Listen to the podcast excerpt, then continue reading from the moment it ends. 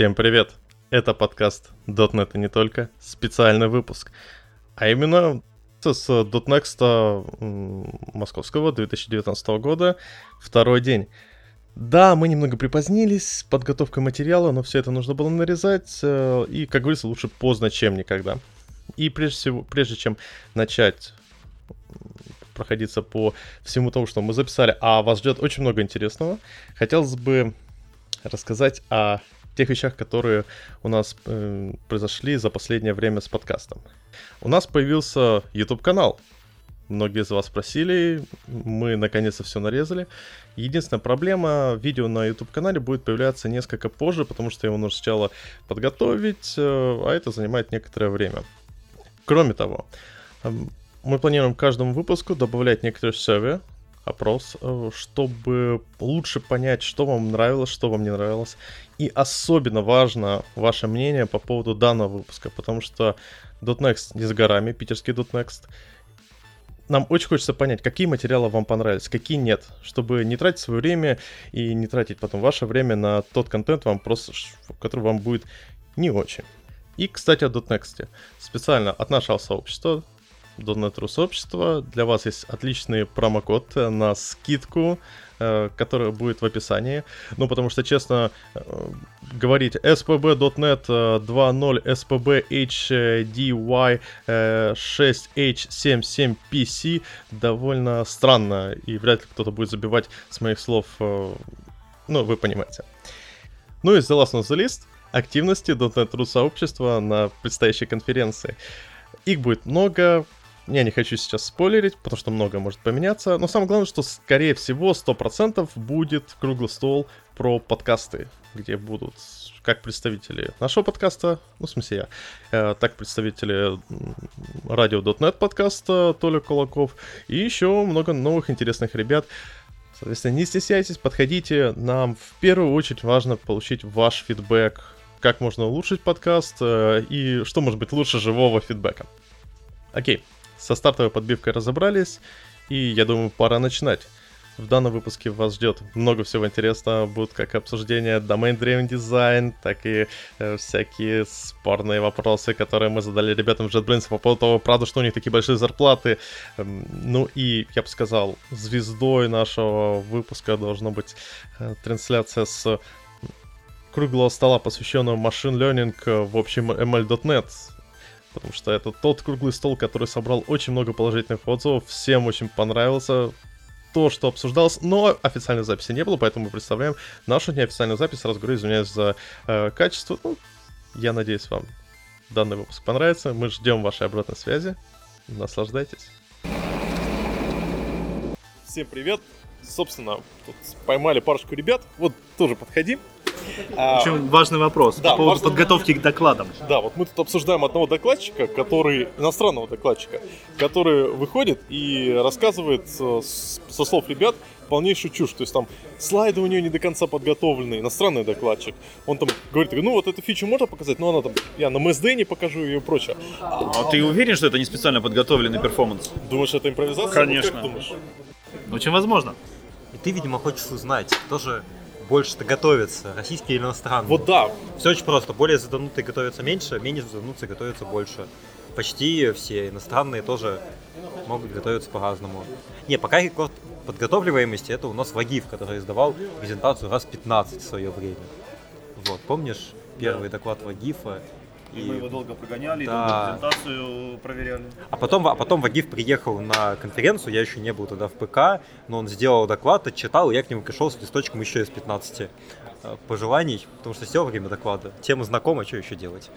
Так, а, а иностранные ребята, то есть, грубо говоря, если я прихожу на доклад, вижу, как человек такой, Ой, я, ой, а что я этот э, слайд сделал? Ой, не знаю. Или, м-м, ну, у меня для этого слайда, оказывается, нету, я пойду там Ну, у нас в Гимнайм такие люди, это не очень зависит от того, откуда они пришли.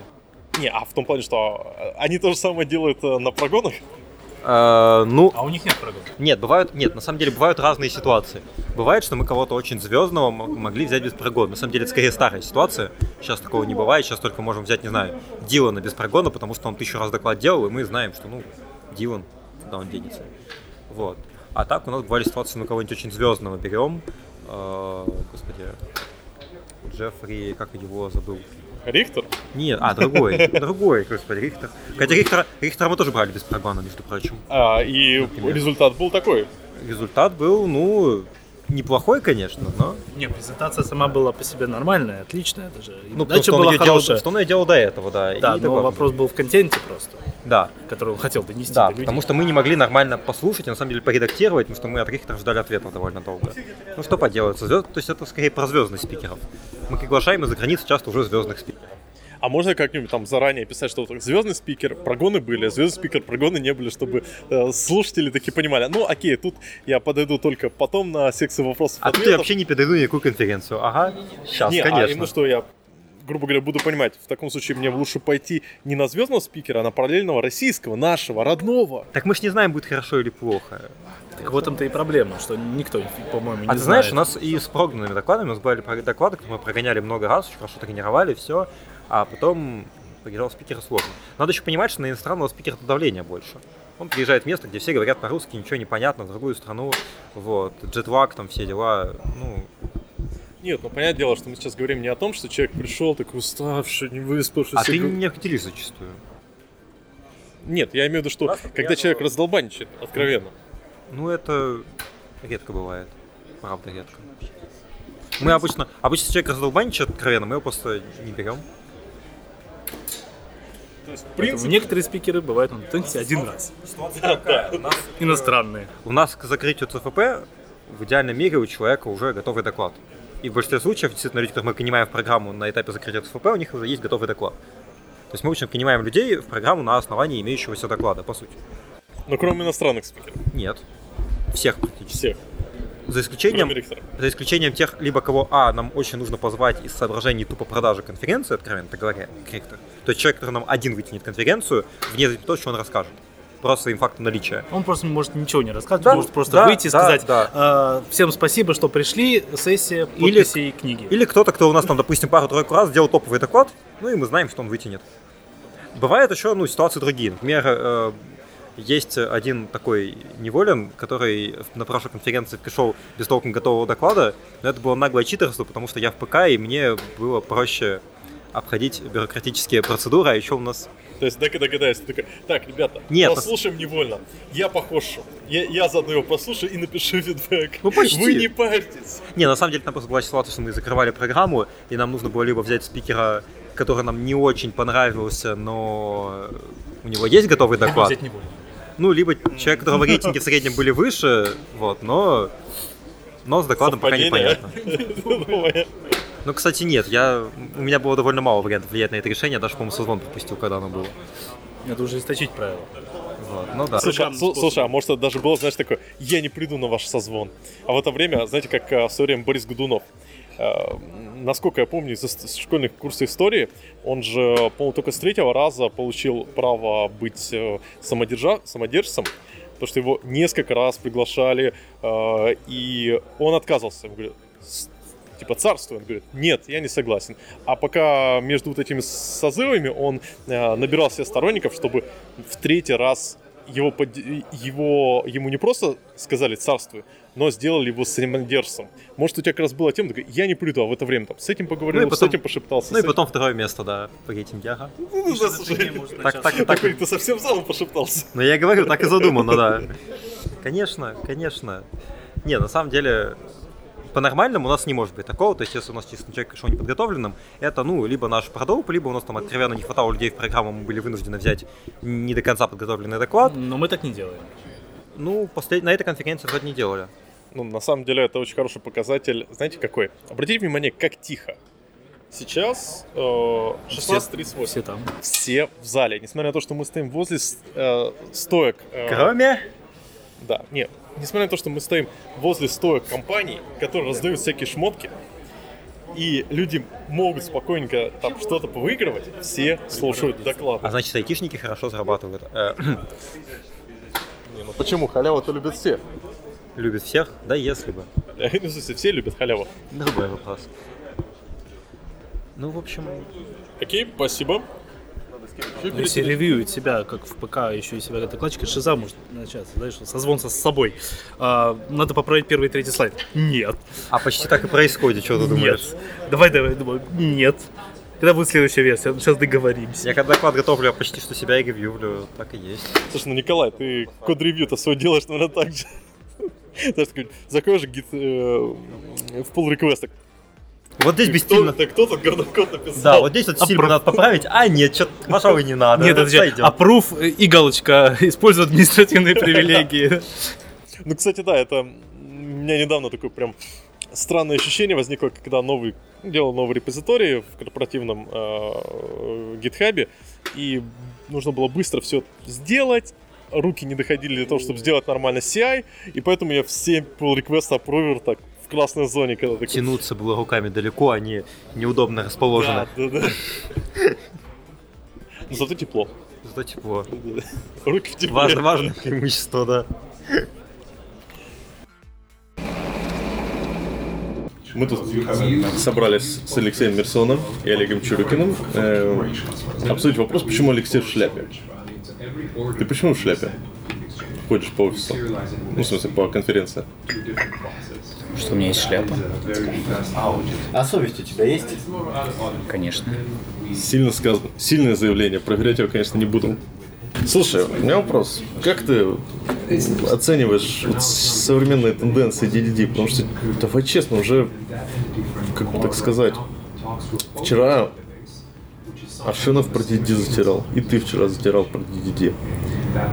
Нет, не затирал ты вчера про DDD? Ну ты что, про Enterprise что-то затирал. Меня вчера Рафаэль э, спросил, что, что будет после DDD? Что будет после DDD? Да, ну типа пора бы уже что-то новое придумать, что, что, что будет после DDD. Ну да, это уже этой теме уже столько лет, уже перетираем, перетираем, перетираем, перетираем. Уже надоело. Надо, надо, вот давайте что-нибудь, какой-нибудь базворд прикольно придумаем, в котором будет 4 буквы, а не 3. Так это, Domain Driven Artificial Intelligence. подожди, все комбинации из трех букв еще не перебрали. Э, Рано, Ну, но рано- есть, есть матерные. Зачем нам матерные комбинации из трех букв и говорить, что это отличная система разработки? XYZ. Да. Такой код и будет. Нет, ну просто, да, вот про, про- что касается DD, у меня был такой слайд, я его украл у Никиты Соболева, ну, правда, не, не, не украл, а, а одолжил э, А это на самом деле странная тема, потому что можешь не... приложить, потому что на самом деле вот это, это вот э, то, что я вчера говорил про DD, да, то есть я, я могу мне- пояснить, э, написано DDD фреймворк и Trollface. Э, вот э, именно такая связь между фреймворком любым и DDD. Да. Это нонсенс, э, когда... Но парадокс в том, что этот фреймворк в свое время я нагуглил по DDD фреймворк. А зачем ты гуглил DDD фреймворк? Ну как, э, я был в том, э, как бы сказать, карьерном возрасте, когда э, мне, мне казалось, что паттерны наше все, и именно они приведут нас в светлое будущее. Слушай, я не скажу, что это карьерный возраст. Это просто время тогда было такое карьерное, эскалаторное. Когда на собеседовании спрашивали паттерны, и если ты приходил... И любимый вопрос был такой, какие паттерны вы знаете? Если ты перечислял Гоф, ты был крутой. Если ты говорил про Grasp, ты был очень крутой. А если ты вспоминал еще Enterprise Patterns Мартина Фаулера, то у тебя тут же такой архитект, архитект, берите, за- закидывали деньгами. Я То есть, по сути, это твой способ определения твоей позиции в социальной иерархии. Наверное.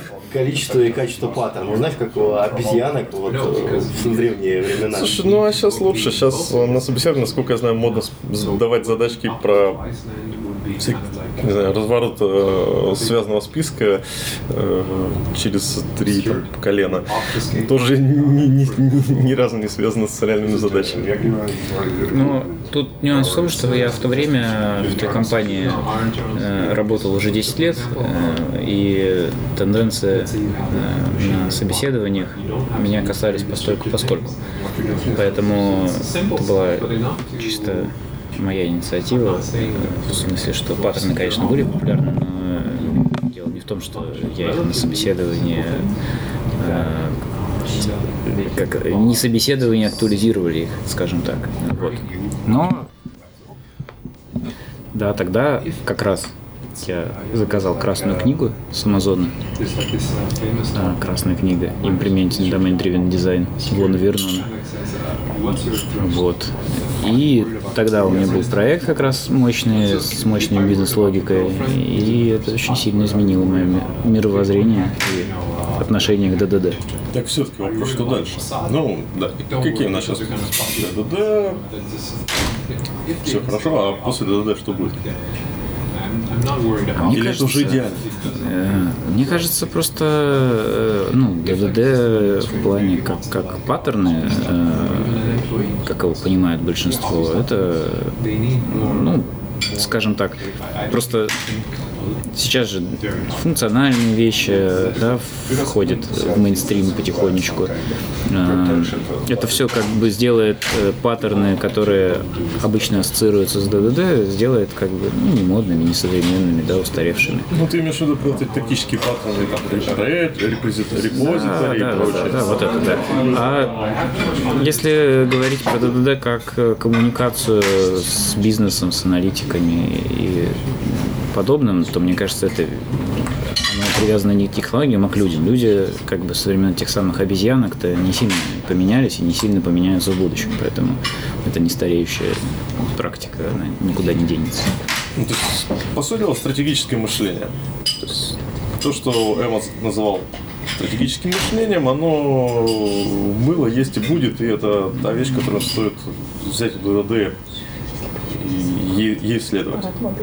Не, не уверен, что там было слово мышление, но в принципе да. Слушай, или, а, стратегическое планирование, проектирование. Стратегическое проектирование, стратегические паттерны, да. Да. Отлично, ну тогда может посмотреть. Ну, вот в том же каком-нибудь в шарпе мы можем взять, начать на все это дело э, думать стратегически, использовать какие-то тактики уже специфичные для какого-нибудь функционального мира. Окей, тогда у меня такой интересный вопрос. А когда DDD мы начнем в вузах преподавать, чтобы вот нам в компании приходили студенты, которые уже э, будут э, э, понимать, что такое стратегическое проектирование, что такое Ubiquitous Language, и э, bounded контекст, и агрегейты и прочие радости жизни? Я, честно говоря, не уверен, что это возможно.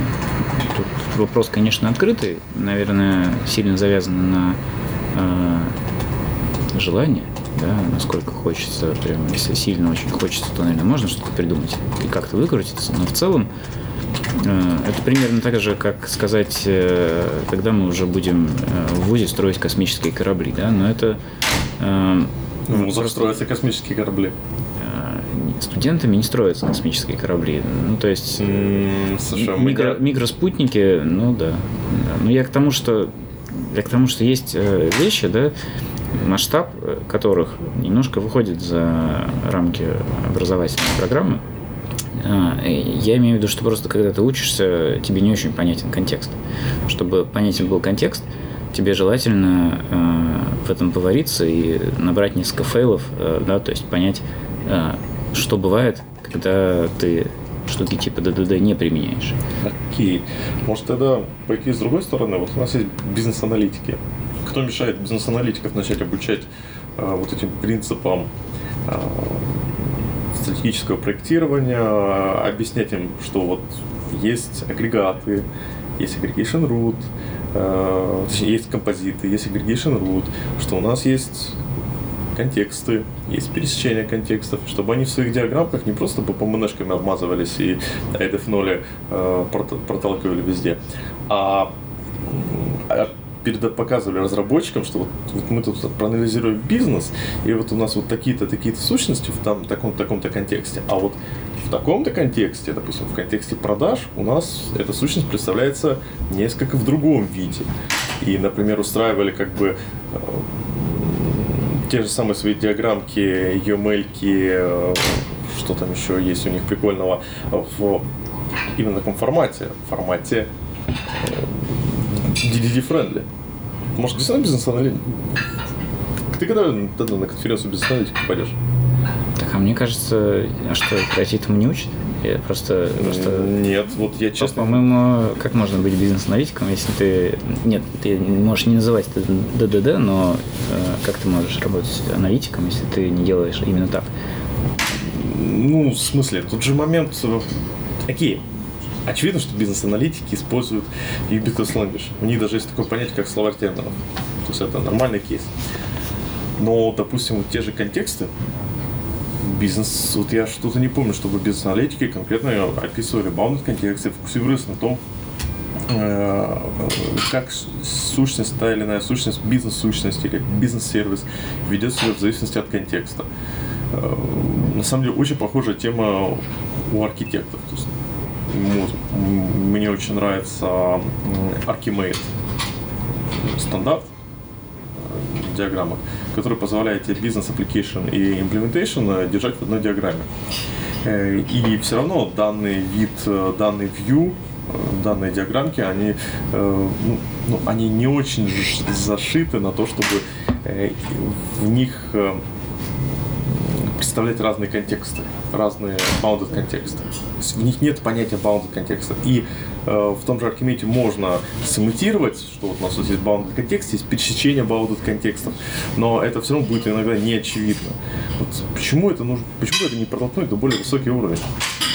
Не знаю, мне кажется, что просто те же аналитики, продукт-оунеры, да, они, как правило, просто в принципе работают работают, в принципе, в одном контексте в один момент времени, поэтому они просто и не задумываются об этом, потому что они на самом деле не особо их пересекают.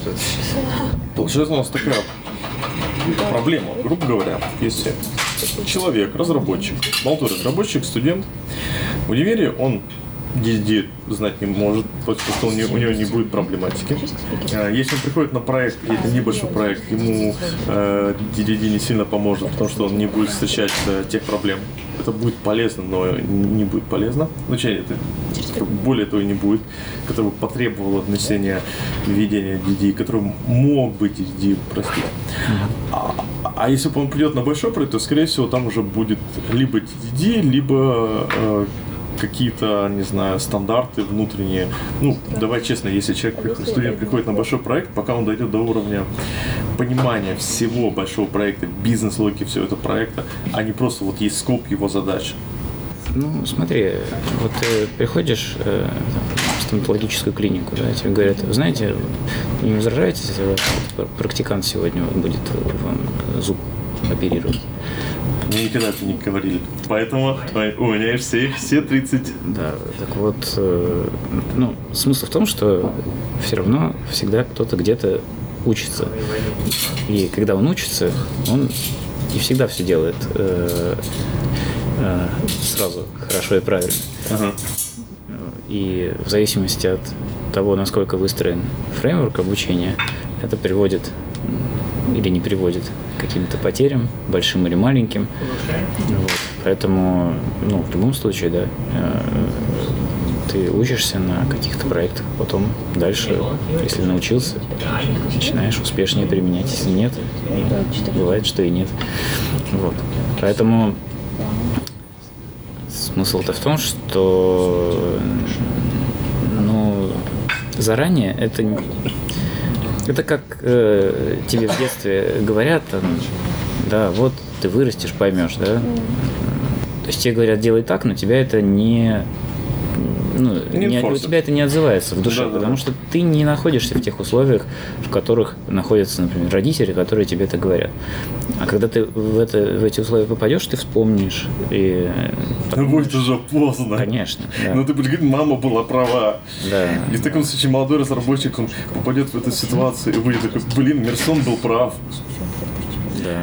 Да, ну, Я буду из гроба улыбаться. ты, ну не настолько это старый, но ладно. А, Ну, мало ли, когда скажут, настолько когда, наш- когда скажут, может быть, этот, э, эту запись будут слушать через сто лет и говорить. какой Какие- бред несут эти пещерные люди. Да, Окей, спасибо. пещер- пещерные программисты. Слушай, это, кстати, хорошая, Что, пещерная программиста? да, ну, хор- хорошая тема, да. Хорошая тема для доклада. Программирование в пещерах. неандертальцы архитектуры. Неандертальцы. То есть это, это, это ва- ваша архитектура не пережила глобальное Слушайте, надо срочно поехать найти какую-нибудь пещеру и на скале выдолбить какую-нибудь UML-диаграмму. На скале. Наскальная живопись. Отлично. Ладно, спасибо. Тебе спасибо. Всем привет. А, я тут подошел к очень прикольным ребятам из JetBrains. А, Один отвечает за ReSharper Андрей, э, и Дмитрий отвечает за Райдер, правильно? Все так. Отлично. А, Райдер, когда вы добавите наконец-то Pinit Tabs?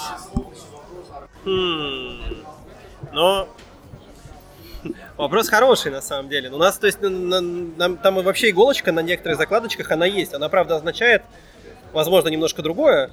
Вот. Но, скажем, если вы сделаете э, find go to эм, go to anything, у вас там появится результат, там можно сделать такой, за, за- такой пин, но он означает немножко другое. А если вы хотите так, как Visual Studio, то это зависит, соответственно, от идеи больше.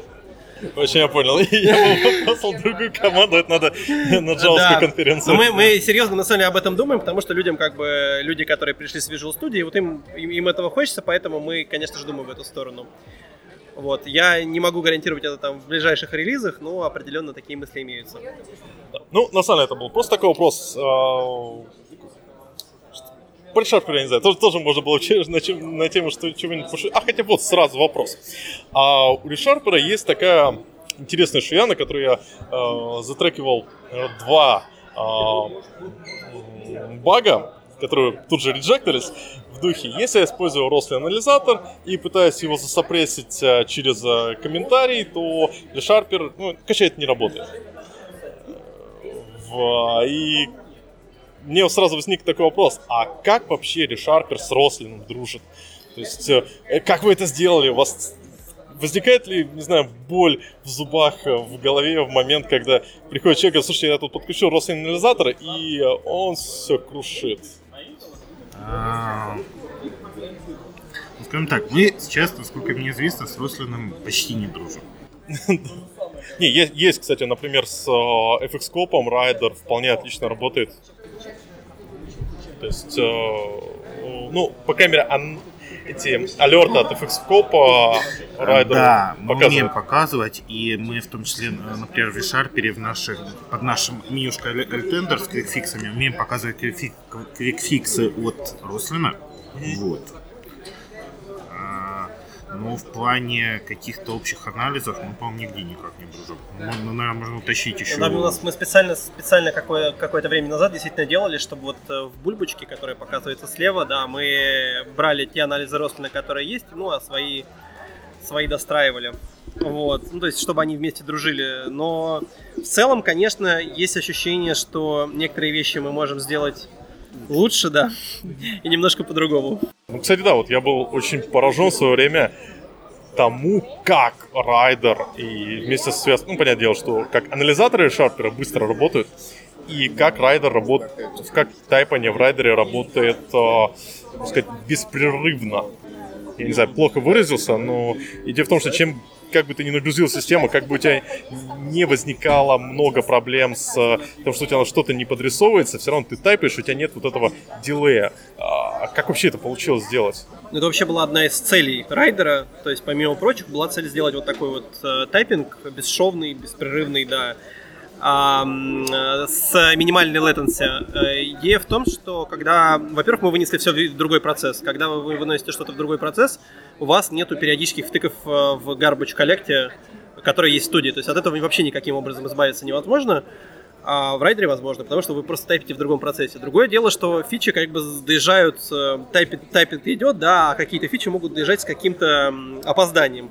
Вот, и самая проблема были это синхронные тайп-ассисты, то есть когда вы ставите, скажем, открывающую скобочку, А ReSharper, он что делает? Он после этого делает небольшой репарс документа синхронно, вот прям в тот момент, когда вы ставите скобочку, и добавляет вторую скобочку, и при этом все между ними форматирует. То же самое происходит, когда вы ставите точку с запятой и так далее. То есть у вас так код сильно меняется. И вот обойти вот это вот синхронное поведение, чтобы не ставить райдер э, колом, да, и чтобы был, был такой красивый тайпинг, вот это была большая задача на прошлую итерацию.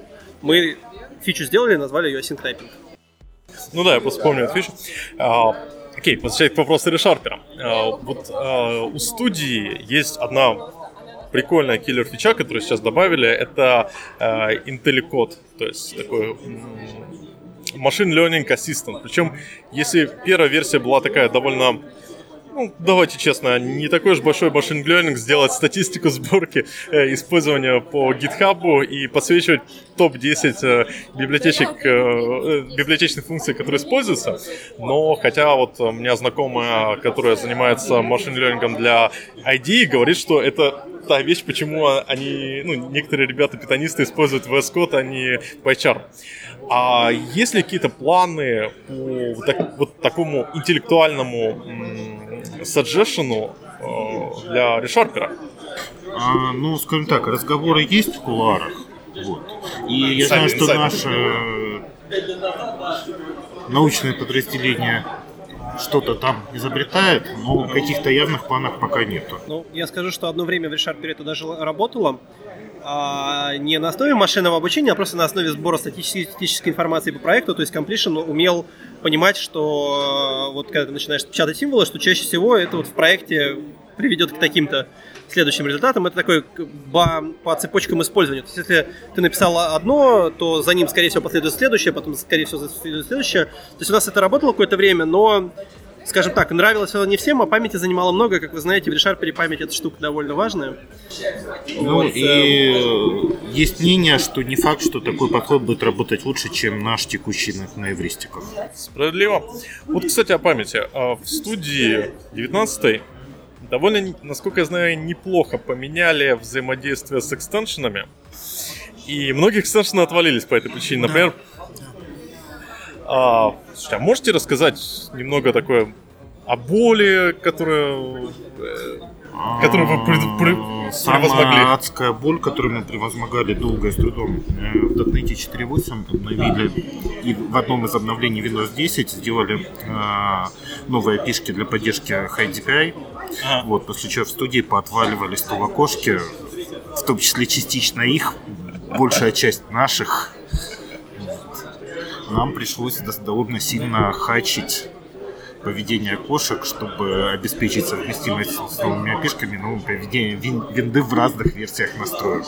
Вообще человек, который у нас занимается DPI, он прочитал нам про это дело лекцию, я даже понятия не имел, что это настолько сложно. Сколько существует разных режимов этого DPI, каких они бывают сочетаниях, видах с друг с другом. Это, в общем, действительно жутко. В общем, там очень долгая история э, развития поддержки HDPI в Винде. У них адское количество легаси куча версий винды с разными опишками разных поведением, разным поведением одних и тех же опишек, нам пришлось кучу много из этого поддержать. Я просто к тому, что... А в, в том числе вплоть до динамического переключения между режимами работы опишек прямо на живой студии. При перетаскивании окна студии между двумя экранами с разным DPI. Я просто к тому, что вот я лично шарпером не пользуюсь, я пользуюсь райдером. По той причине, что все мои лично попытки использовать студию вместе с шарпером прекращались на э, не знаю, седьмом вылете и удалением шарпера. Я понимаю, почему невозможно просто так, такой огромный э, фреймворк, э, такой огромный экстеншн держать стабильно в студии. А, это такой маленький инсайт. Э, какой уровень, э, через какое количество вылетов решарпера э, вы начинаете бить тревогу говорить, что так, ребята, срочно у нас кранчи, нам нужно пофиксить этот ишуй. Это зависит от того, в каком месте вылетает. Ну да, ну вот я, допустим, мой был issue, когда я нажимал э, во время дебага Ctrl-DQ, по-моему, хоткей, это было год, год назад, у меня стабильный решав перпата. А так как это у меня было стандартно забиндено на, открыт, на открытие этого эволейта, дебажного, у меня руки автоматически грохали все приложение. И это была причина, почему я, допустим, год назад перешел все-таки полностью в райдер. А, но это вот как бы это такой ишуй, который приносит крэшу, но, как я понимаю, его действительно ну, сложно пофиксить. У нас были ишью, когда просто выходила новая минорная версия студии. Вот летом была ситуация, когда вышла новая минорная версия студии, она просто стала крэшиться э, при, при любой попытке запустить приложение под дебагом крышится из-за нас, потому что мы неправильно заиспользовали опишку, и раньше эта опишка работала так, как мы ее использовали, неправильно на самом деле. А в новой версии они, видимо, починили какой-то свой баг, который привел к тому, что мы ее начали крышить. Это, естественно, мы чинили очень срочно. Вот. Ну, я про- просто к тому, что чтобы слушатели э, у любят часто люди, вот тут мне Ришарпер упал, как так можно написать? К сожалению, бывает, конечно, ситуация, когда э, пользователь говорит, что у него падает, мы это не можем воспроизвести и дать свой проект, на котором он падает, он не может из-за NDA, и как бы мы не хотели это починить, э, а какую вы, кстати, статистику тогда собираете? Э, ну, ведь при крэше э, ты нажимаешь там, кнопочку, тебе, насколько помню, отправляется... А какая статистика? Там, вы не воруете наш код? Ну, если вы... Нет, мы не воруем ваш код, мы сейчас... Мы очень... Мы в том числе сейчас очень много переделали из-за GDPR. Вот. Вот, да. к, к сожалению. У нас, на самом деле, со сбором статистики, если кто-то хочет ввести новый статистический хендлер, то там целая процедура, там специальные люди смотрят, чтобы это не нарушило нигде GDPR, да, и так что там при всем желании код не своровать. Да, и мы, мы иногда из-за этого расстраиваемся, если честно. Ну, потому что действительно по той информации, которую нам разрешено собирать, иногда ну, сложно понять, что, что, что вообще человек делал. Вот, но у нас есть всегда лайфхак, мы можем зайти тимювером на машину к эм, нашему клиенту, если он разрешит, опять же, если у него там политики его места, где он работает, такое позволяют, и попытаться отдебажить, найти проблему прямо на машине. А, то есть, секунду, я могу сказать, ребята, у меня там крашнулось, э, написать в... Э, как, да, как же это называется? Бактрекер. Ютрек, точно. Вечер я уже слова забываю. Э, и в таком случае вы можете ответить и зайти по TeamViewer у меня подебажить. Слушайте, а прикольно. То есть, в принципе, э, люди вместо того, чтобы жаловаться, э, стоит подебажить. Ну да. Ну, Или есть... на Вообще стоит не стесняться, писать нам, если есть проблемы. Вот. У нас народ такой, что да, да, реагирует даже на, на, на какие-то очень злые сообщения в Твиттере. Да, у нас народ такой, что, в принципе, даже вот ребята на рутрекере писали, как своровать какой-то там решарпер, и, вот, и кто-то, кто-то жаловался, что ворованный решарпер не работает, зашел в наш саппорт, помог им с проблемой. Слушайте, у меня вот такой небольшой странный вопрос. А кто у вас в команде Калитис так э, увлекается Unity? Потому что, э, насколько я знаю, в, в JetBrains такая стартапная атмосфера, и, грубо говоря, если человеку что-то интересно, он это сделает. Если человеку интересно добавить фичу, он это сделает. Но и при этом, как бы, ReSharper для Unity, э, Writer для Unity умеет такое, что э, не может ни один другой редактор. Я имею в виду под, э, э, показывать э, Performance Critical э, бранчи. Кто этот человек? Кто этот человек, который... У нас есть классный молодой разработчик, совсем недавно пришел, Вова Красноцветов, который занимается полностью Unity. И вот он э, пишет код быстро, иногда ошибается, но при этом это быстро и пишет довольно сложный код. Здесь он заиспользовал нашу такую очень advanced фичу под названием Solution Analysis, там много всяких хитрых алгоритмов. Вот, и вот, собственно, сделал фичу с этими перформанс-бранчами, это прям, прям бомба. Мы сейчас на... сделал для этого глобальный интерпроцедурный анализ, э, причем довольно прикольный. Мы сейчас на, на основе этого анализа его дальше развиваем и будем, возможно, делать новые фичи. Просто вот эта фича, которая, ну, давайте честно, она в Unity де...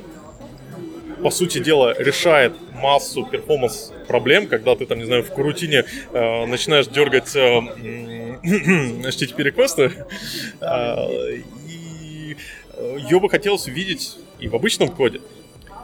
А, да, мы сейчас э, думаем об этом, но в Unity на нее есть некоторые ограничения. То есть, например, код не умеет прорываться сквозь лямбды такой. То есть там вот именно, что если метод вызывает метод и не супер умеет с девиртуализацией. Но в Unity код довольно простой, поэтому там этого хватает. Да-да-да. Вот, а если попытаться это выносить в серьезный код, там вот требуется проходить вот эти все подводные камни э, и сложные конструкции языка, там, ивенты, не знаю, еще что-то. Поэтому мы сейчас, там у нас есть специальный студент, который над этим работает, развивает вот эту вот науку. Надеюсь, что скоро первые фичи уже порадуют людей интерпроцедурного анализа. Отлично. То есть, в принципе, а, вы используете труд студентов. Вы им платите? Да, они получают хорошие деньги. Я скажу так, что когда я начинал работать, я такие деньги не получал, даже раз в пять меньше не получал. Вот, кстати, пс, только мы никому не скажем. Да. А, JetBrains знамениты своими м, вакансиями на HeadHunter. Ну, в том плане, что когда ты э, отфильтровываешь, допустим, C-Sharp, есть только одна компания, которая может побить э, JetBrains по э, выставляемой зарплате. Ой, забыл название этой компании, но это компания, специализирующаяся на удаленной разработке. Кроссовер. Да. Че, у вас серьезно такие большие деньги? Вы сюда на Майбахах приехали? Я просто к тому, что я слышал инсайт о том, что не все так радужно, и если человек хочет прийти в JetBrains а, на работу, а, то, скорее всего, ему вот эти 300 тысяч не предложат. Даже если он будет соответствовать вакансии. Где у нас предлагается 300 тысяч за какую-то Ну, абстрактно говоря. Ну, по-моему, да. По-моему, кстати, Скажем, скажем так, э, если вы соответствуете этому уровню, вам предложат столько, сколько вы хотите. А может даже больше. а, то есть, в принципе, если человек ощущает себя на 150, но хочет работать в JetBrains, то его возьмут JetBrains на 150. Да. Ну, гораздо хуже бывают люди, которые как бы... Хотят 300, а Да. работают на 100.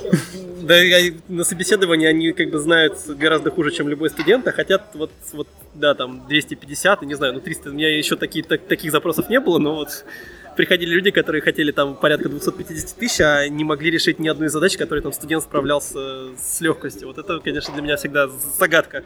Ну, какие, кстати, воп- очень большая вера в себя. ну, а какие, кстати, задачи? Вот, А вот, пожалуйста, Вот, пожалуйста. есть э, задачи, некоторые из них я даже спрашивал на собеседовании. О, отлично. Сейчас проверю. Да, Только они- не под запись проверю. Конечно. Узнаю. Ну вот, кстати, э, если мы говорим о JetBrains, я в свое время разговаривал с э, человеком, который, наверное, для JetBrains не пустой звук, э, Нестерюк. И он такой фразу сказал, что JetBrains это чуть ли не лучший работодатель, если говорить о России. Я работал до JetBrains много где и в нескольких известных компаниях. Вот. Некоторые из которых присутствуют на этой конференции, ко мне сегодня везде бывшие коллеги подходят, радуются за меня. И, ну и да, я подтверждаю, JetBrains это лучший работодатель в моей жизни. Но, э, сра- скажем так, по культуре не всем подходящий. Не против, если ноты? Да, конечно. А можешь рассказать поподробнее? Потому что, э, я объясню, я, я вот работаю в компании PAM, и у нас такое прям жесткое культурное э, продвижение, есть даже такое понятие, company fit, что все должны быть там friendly, friendship, пони, единороги. Если ты не friendly, friendship, пони, единороги, то тебя экспроприируют. Да, шучу, конечно. Надо будет это вырезать, иначе меня экспроприируют. Да. Так вот, а, а можешь чуть-чуть поподробнее рассказать про эту атмосферу в JetBrains? Потому что я слышал, что в команде TeamCity есть какие-то особенности. э, Ну, это сильно зависит от компании. Я скорее вот только про наш .NET отдел могу рассказать. Но даже не знаю, с чего начать. Мне, по сравнению с моими предыдущими местами работы, очень неформальная и очень семейная обстановка, очень простая. И люди очень доброжелательные, и тут нет, э, в принципе, есть такая вещь, я называю корпоративная токсичность. Это вот когда люди сознательно работают так, чтобы там попытаться себе где-то задницу прикрыть в каких-то ситуациях, где-то кого-то подставить, где-то кого-то подсидеть. Тут этого нету вообще, во многом из-за того, что тут, ну, я на самом деле не знаю почему, но тут этого всего нету вообще. Вот у меня вопрос, как? Потому что, насколько я знаю, очень много людей в JetBrains приходят с матмеха. И я очень знаю, какая есть атмосфера стоит в матмехе, у меня жена там училась. И как, как вы э, у людей э, делаете, убираете эту корпоративную токсичность? Я не знаю, я на самом деле я, я учился на матмехе, сам я закончил как раз э, с- мотобес в 2006 году. И, в принципе, вот в наших группах никакой токсичности не наблюдалось. И мне кажется, что как раз обстановка, она чем-то похожа. Но еще, я думаю, на самом деле в JetBrains приходят разные люди, некоторые даже почему-то проходят э, интервью, испытательный срок, но просто люди, вот, как сказал Андрей, корпоративной токсичности, на мой взгляд, просто не приживаются. Они понимают, что здесь нет э, для них пространства для их любимых интриг или ч- к чему ну, они там скажем, привыкли. если человек э, настроен делать какую-то вертикальную карьеру, он там хочет ручки начальника, ради этого работает, он, ну, скорее всего, его, возможно, его еще и чары отсеют. Вот. Да, ну а так он придет, как бы, но с- если ты больше эм, пытаешься казаться, чем быть, то, наверное, это не про JetBrains. То есть здесь скорее приходят люди, которые остаются люди, которым интересно делать хорошие продукты. Да. У нас есть люди, вот, э, которые приходят с руководящих позиций фактически в простые программисты и с удовольствием работают. Мне кажется, все компании, вот я, например, пришел с позиции тимлида в компанию, и все, всех, кого я нанимал, программистов, райдер, по-моему, все были тимлидами в своих командах, Ну, и часто они я был разработчиками. тем лидом в одной большой Ну, в- в веб-компании, уточнили. которой тут сегодня много. Он был архитектором в еще одной большой компании. О, кстати, как раз у нас буквально недавно в подкасте было обсуждение, кто такой архитектор. И сегодня я, наверное, уже третий человеку задаю этот вопрос, кто такой архитектор, потому что очень многие люди по-разному это представляют. Ну, я считаю, что это больше политическая позиция. Класс. Мне И- кажется, эта позиция, она имеет, по крайней мере, по моему опыту, специально выделенную роль э, в тех компаниях, когда у тебя много неквалифицированных людей и вот такой один квалифицированный, ну или несколько, особая каста. Вот, то есть JetBrains этот, в принципе, так не принято. Опять же, то есть все, все сами себе архитекторы в своих подсистемах, по крайней мере, если какие-то вещи затрагивают все, то есть платформенные, то их просто широко выносят на обсуждение. Вот, ну и есть фичи-оунеры. И ты там сам наводишь архитектуру как хочешь. Слушайте, на самом деле классно прорекламировали JetBrains. а, Вот для наших Ну, слушателей... если вы вам программировать нравится больше, чем лычки, э, там, что-то такое или что-то такое, то JetBrains это хорошо. Если вы хотите там когда-нибудь называться сеньор staff архитектов там, чего-нибудь, Принципал, Да. принципал да, принципал архитект, то нет. Да. И, и получается, что человеку стоит подтянуть, прежде чем идти на собеседование JetBrains? Ну, Я имею в виду, представим, наш, наш слушатель. Человек как бы работает, э, сейчас я перефразирую. А, Тут классно вот э, Дмитрий сказал про тимлидов. Давайте честно, когда ты во многих компаниях приходишь, занимаешься тимлидской позицией, ты становишься все меньше и меньше программистом. И это, кстати, ужасная вещь, потому что я знаю очень много тимлидов, которые внезапно перестают уметь программировать, и они э, потом чуть ли не на медлов могут э, опуститься. Они потом, конечно, быстро там за полгода возвращаются, возвращают свою силу и снова раскручиваются.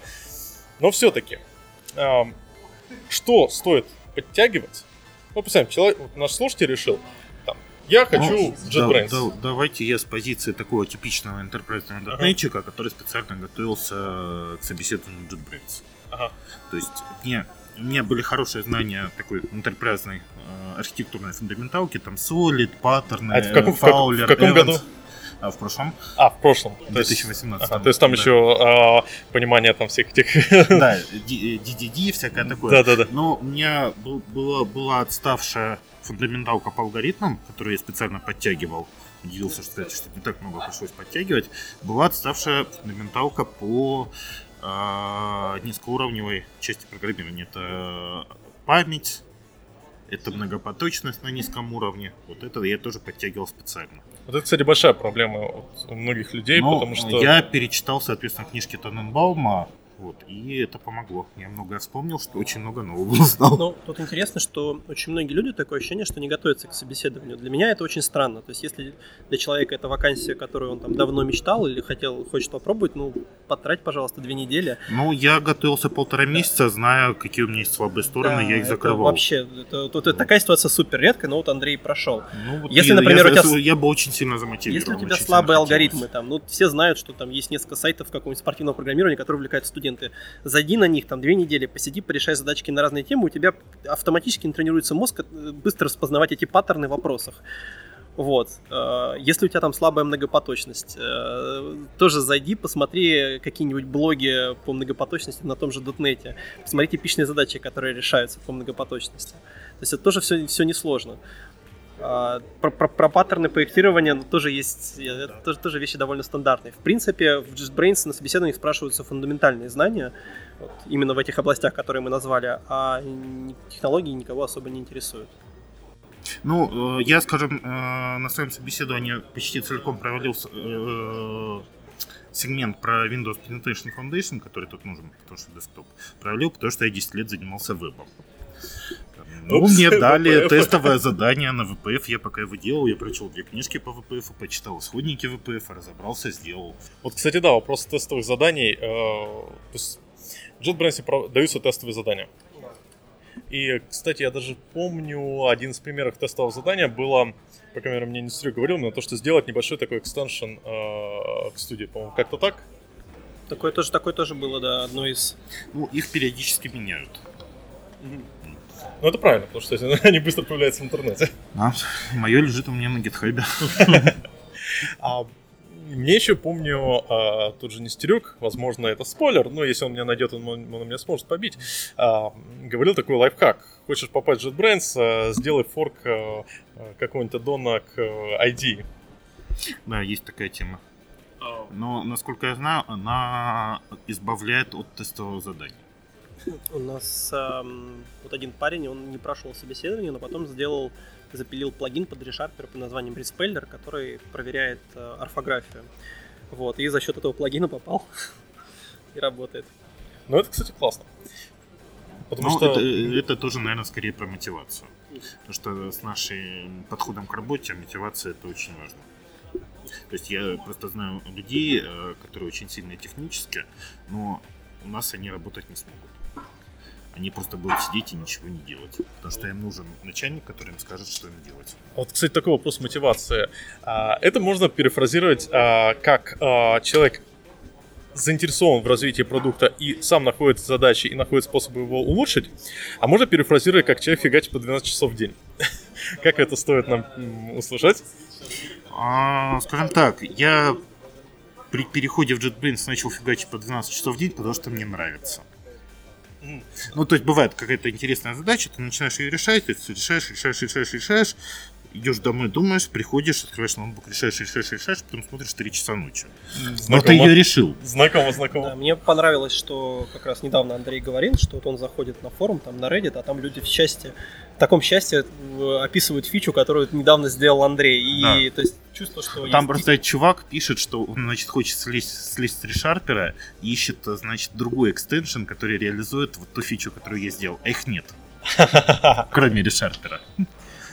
То есть продукт является такой, это какая-то часть твоей самореализации, то есть если ты как-то себя самоассоциируешь с продуктом, и тебе нравится то, что ты делаешь, тебе нравится, что людям нравится то, что ты делаешь, тебе дает это силу, то да, это вот, это вот про JetBrains. Все. Не, ну классно, кстати. Это действительно, я думаю, вдохновляет. Спасибо. Плюс, насколько я знаю, у вас классный офис.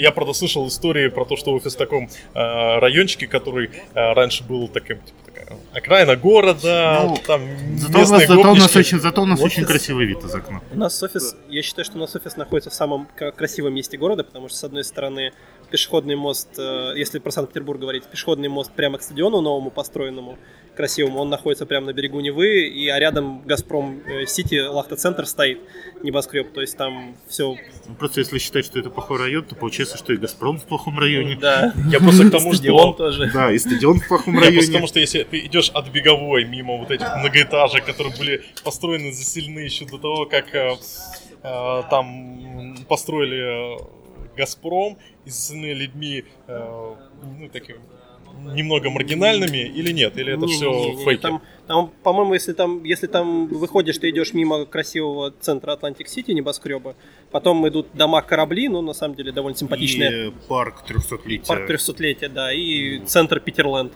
Там все очень красиво, подсвечено. и, в общем, ничего не маргинального там нет. В общем, если специально не э, искать маргинальные дворы, да.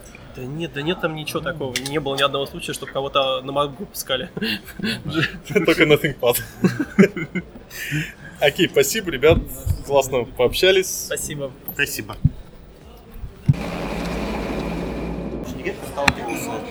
Вот мы тут подошли специально к круглому столу вокруг машин ленинга. Давайте послушаем, что ребята говорят. По анализам продаж и так далее, когда начинал именно что с всяким машин-ленингом простым, и именно что на дотнете, но почему-то это очень редко встречается мне вот сейчас, чтобы кто-то этим занимался. Вот прям редко. Вот не знаю почему. Ну, Вроде практичные Ми- простые вещи. Microsoft же не начал популяризировать ML.NET, Не, я даже на других ждет, языках это редко встречаю. Пока, пока что-то выйдет разумное. А я даже на других языках это редко встречаю, чтобы вот такие простые машин задачки решали. Не знаю, почему вот в, в Enterprise, в продакшене. С другими задачками сталкиваюсь какими-то сложными, а с этим вот что-то есть. Стандарт- стандартов нет. Ну, грубо говоря, многие люди любят решать задачи, которые уже давно были решены. Так Вот, вышел, это, рассказал, это бизнесу пригодится. сделаем, ну, мы сделаем так же, как у них. У них сработало, они деньги заработали, и мы так же хотим. Слушай, ну вот, кстати, оппонируя к тебе, периодически в тонячек проектах встречаю, когда ну, люди делают, грубо говоря, какие-то примитивные предсказания, ну, типа, вот, вот самый простой алгоритм, линейную регрессию. Да, просто берут и там готовый Django проект, вкорячивают его, и оно у них там, ну, что-то как-то помогает. Возможно, это не супер оптимально, вот, но это есть. Ну, встречается, Ну, но- просто да, я с тобой соглашусь, что это не часто происходит. И еще, мне кажется, важный point, нам нужно разделять, в принципе, когда мы хотим что-то просто использовать, и когда мы делаем полноценный research. Да, то есть э, вопрос ресерча, там нужны совсем другие инструменты на самом деле, да. А мы люди другие. То есть, да, для- во-первых, это квалификация совсем другая, во-вторых, как бы вот набор тулов, там больше, важнее, скорее будет какая-то визуализация, возможность быстро интерактивно что-то потрогать, повертеть, посмотреть, как бы и так далее. И вот эти вот там истории про то, что как-то эффективно сделали модель, а, эффективно ее там запустили в облаке, это ну, не про research вообще зачастую. Ну, облако это, это pre-research, но м, да, скиллы другие. Но мы все равно же, прежде чем, э, большие. прежде чем уйти в облако, Большие мы должны вычисления. повертеть какой-то маленький subset данных, убедиться, что наша теория, ну, вот, она как-то имеет право на жизнь, только потом уже начинать Ну, плюс-минус, как бы, если говорить про, э, про область, связанную с изображениями и с текстами, да, там зачастую, чтобы что-то вообще повертеть, нужно Да. уже. И если это верчение занимает там несколько дней, то лучше это вертеть на кластере, да. Да, это- Поэтому как бы для исследования облака важно. А, Вот. Но инструменты действительно, ну, традиционно, они же все-таки другие все. А еще, на самом деле, если мы говорим об изображениях и текстах, тут задача делится на два класса. Класс первый это решается одним из облачных сервисов. Класс второй для этого нужно очень сильно запариться в изучении этой конкретной области. То есть в компьютер vision или в э, Natural Language Processing. Ну и прослойка между все-таки есть. Ну да, но он довольно редко встречается на самом деле. Обычно все же вот как-то Да. как- как-то так выходит. Вот. Причем, что интересно, кстати, и тексты, и изображения, те две области, которые все еще анализируются традиционными алгоритмами время от времени, не машин-лернинговыми. Хотя, конечно, ну, именно что которые не влезают в облако время от времени. Ну, Изображениями как бы я что-то реже и ну, реже. уже реже и реже, да, потому прям. что после, наверное, convolutional сверточных Да, нейросетей э, совсем пошло на спад, они слишком хорошо в эту задачу влезли. Вот с текстом еще встречается. Ну, с текстами обычно машин learning поверх э, типа Каких-нибудь страшных ужасных регуляров, да. которые извлекают... э, Не, да. это вообще очень частая штуковина. Какая-нибудь здоровенная система из регуляров, которые извлекают фичи непонятно каким образом, Да. а потом это все... Простой машин learning. Да, да, да. Классика. Ну вот для этого ML.NET как раз очень хорош, кстати. Но э, недаром там в ML.NET большинство примеров это примеры работы с текстом как раз, потому что Да. мы извлекаем абы как фичи, а еще лучше готовым этим фичерайзером, и Мгм. дальше поверх них там простую модель. Ну вот да, то есть как раз таки э, у меня был кейс, когда я не .NET, но на Java делал. Вот, на Java тоже на самом деле .NET, ой, машин делать немного от безысходности зачастую. Мгм. Вот, ну вот там тоже была ситуация, когда мы анализировали э, корпус статей, вот, нужно было их разделять по релевантности. Вот. И вот там как раз таки большая часть была всякая именно анализ на регулярках, на выражениях, на проходе чего-то еще, а потом была очень-очень-очень простая нейросеточка, которая просто, по сути, выдавала да, нет, ответ, потому насколько это может быть полезно. То есть там Ну, кстати, в защиту Java, да, там же Java, она, Там посильнее там же есть Spark со скалой. А, да, вот там- у них как бы все-таки они успели в правильное место вставить Но это уже свой другое, стек, да. это уже другое. У меня небольшой, возможно, странный вопрос, но одна знакомая девушка и мальчик сказала фразу. В сообществе мальчиков стоит депрессия, так как э, эм- AutoML. Причем не только AutoML какой-нибудь там ML.NET, а именно вообще концепция AutoML. Или концепция стандартных алгоритмов. То есть она говорит, вот, например, есть э, э, decision э, forest, который Яндексом продвигается как стандарт. Что в духе, если тебе нужно решить ML-задачу, ты строишь decision forest, который проверяет э, результат твоих э, э. Э, с- грубо говоря, ты э, не строишь э, ML для э, выделения результата, а ты строишь, обучаешь модель и дополнительно обучаешь модель, которая проверяет корректность э, результатов э, твоей модели. То есть такая вот как бы двойная, э, двойная проверка, и типа она работает 100%, думать не надо. Ну, Соответственно, из, вот она говорит, типа, и мы в депрессии, ML-щики не нужны, Нет, потому что нет, не- просто берешь автоматически вот эти стандартные два формата, AutoML и Decision Forest, щелк и там, не знаю, любая, Слушай, ну, любой основной- 1 может это сделать. Основной вопрос, то, что подается на вход. Да, и как обрабатывать эти данные на выходе. Science, вот вся эта история, самое главное, Это данные. правильно выделить информативные признаки, по Да. которым ты будешь строить эту модельку. Это как бы, ну, И тут- и тут автоматика это не решит. процентов успеха. Потому что это вопрос именно человеческий. Это... И, кстати, к слову о том, что там э, дата-сайентисты вымрут, это такая истерия происходит э, в области цифровых художников. Каждый раз, когда кто-то публикует нейросетку, которая умеет нарисовать там палочка-палочка огуречек, все художники в, в, этом, Да. значит, э, в панике кричат, что «О господи, мы все без работы вот только что». Ты пугаешь И художника. как Дима. уже Да-да-да. ну, типа, пять Я лет они все люблю. еще с работой. Но здесь, здесь на самом деле ответ он чуть-чуть может быть сложнее в том плане, что эм, в принципе, если взять большую нейросеть и дать ей очень много обучающих примеров, то она, конечно, и выберет нужные признаки сама. Но нигде нету такого количества обучающих примеров. Эм, да, так вот, э, при наличии большого количества данных, э, ну, auto- э, вот такие модели, которые сами, они, грубо говоря, просто понимают, какие фичи брать, какие отбрасывать. Но чтобы это получилось, нужно, правда, данных сильно больше, в разы.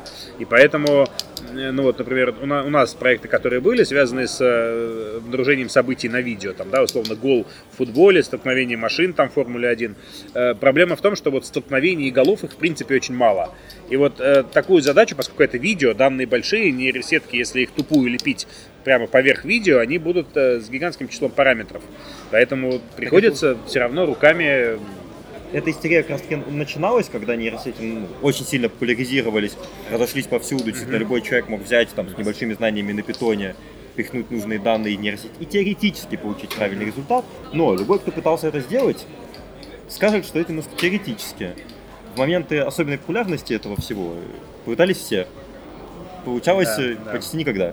То есть, ну, с автоML будет то же самое. Ну, как будет. Так есть. может, так может э, MLM пусть занимаются не разработчики, которые любят разрабатывать, а, допустим, бизнес-аналитики и эксперты в данных. То есть, если нам нужно сделать рекомендательную систему для venture capitals, может, пусть используется AutoML, но э, некоторый такой дополнительный выборка э, критериев, по которым на которые натравливается AutoML, выборка узлов для того же Decision 3 э, будет э, назначена, например, для тех же э, финансистов из Venture Capitals, которые знают, что Total Revenue, чем отличается EBITDA от Total Revenue. На самом деле тут Не, ну проблема в том, что э, как бы AutoML э, зачастую это перебор. Да, Ну да, да. перебор. Вот, если мы говорим про простые задачи, там мы какие-нибудь регрессии перебираем с параметрами, это ок, это недолго. А если мы решаем как бы саму задачу очень сложную, то перебор гиперпараметров для нее, вот, это условно, когда каждое обучение занимает неделю, да, мы не сможем перебрать много вариантов. Да, но я говорю, что если у нас много параметров, но при этом, опять же, у нас, допустим, финансовая система. Финансовая система какой-нибудь, э, э, тот же Venture Capitals. У любой компании там отчет из э, нескольких десятков параметров, начинающих net income, total revenue, account payable, э, payable, payable и в самый низ до э, account receivable, EBITDA и прочее. Но нормальный финансист, он скажет, что вот важно EBITDA, потому что экспенсы не важно. И еще что-то, я ненормальный финансист, я несу сейчас полную чушь. И он в таком случае поможет из Поможет. сотни выбрать парочку, и тем самым упростив, э, э, уменьшив скорость, Так э, зачем, уменьшив время на автоимейл. Он составит спецификацию дата-сайентисту. А зачем тогда дата сайентист, если мы просто Чтобы- э, выбираем эти критерии и отправляемся? Потому что он это говорит теоретически, а практически у тебя огромный корпус данных, из которого попробуй эти самые факторы, которые назвал тебе финансист выбрать. Это не такая тривиальная задачка. А еще потому, что все-таки сможет ткнуть в правильный алгоритм, смотрев на те же самые данные, которые лучше все отработают. Ну, у нас же как бы не только э, какие как бы показатели, какие показатели нам важны для оптимизации, это понятно всегда при постановке задачи, мы Да. так или иначе все равно должны с этого начать. Но дальше возникает вопрос, там, условно, какую размерность модели брать, какой алгоритм, да? Если перебирать все, выбор достаточно большой. Поэтому, например, человек, исходя из знаний предметной области, может понять, что там где-то хорош э, decision forest, потому что там, ну, условно говоря, выбор производится путем какого-то принятия решений, а там, где выбор производится путем взвешивания, как бы получения среднего, очевидно, лучше там нейросеть или регрессия. Исходя, и это как бы человек скажет сразу Data Scientist, да, а ML.NET будет перебирать десяток странных алгоритмов, скажет, что это плохо работает. Вот, и поэтому, как бы человек, пока что вооруженный знаниями, сделает это, скорее всего, даже дешевле с учетом всех вычислительных ресурсов. Еще стоит учитывать, что есть как бы неявные зависимости, как минимум, которых эксперт в доменной области может просто не знать. То есть банально, когда мы говорим о каких-то там а, продажах, да, и раскладке товаров на полках, да, то может оказаться, что там запах сыра, грубо говоря, заставляет человека купить виноград. Если ты его положишь рядом, то типа оп, у тебя как бы средний чек вырос.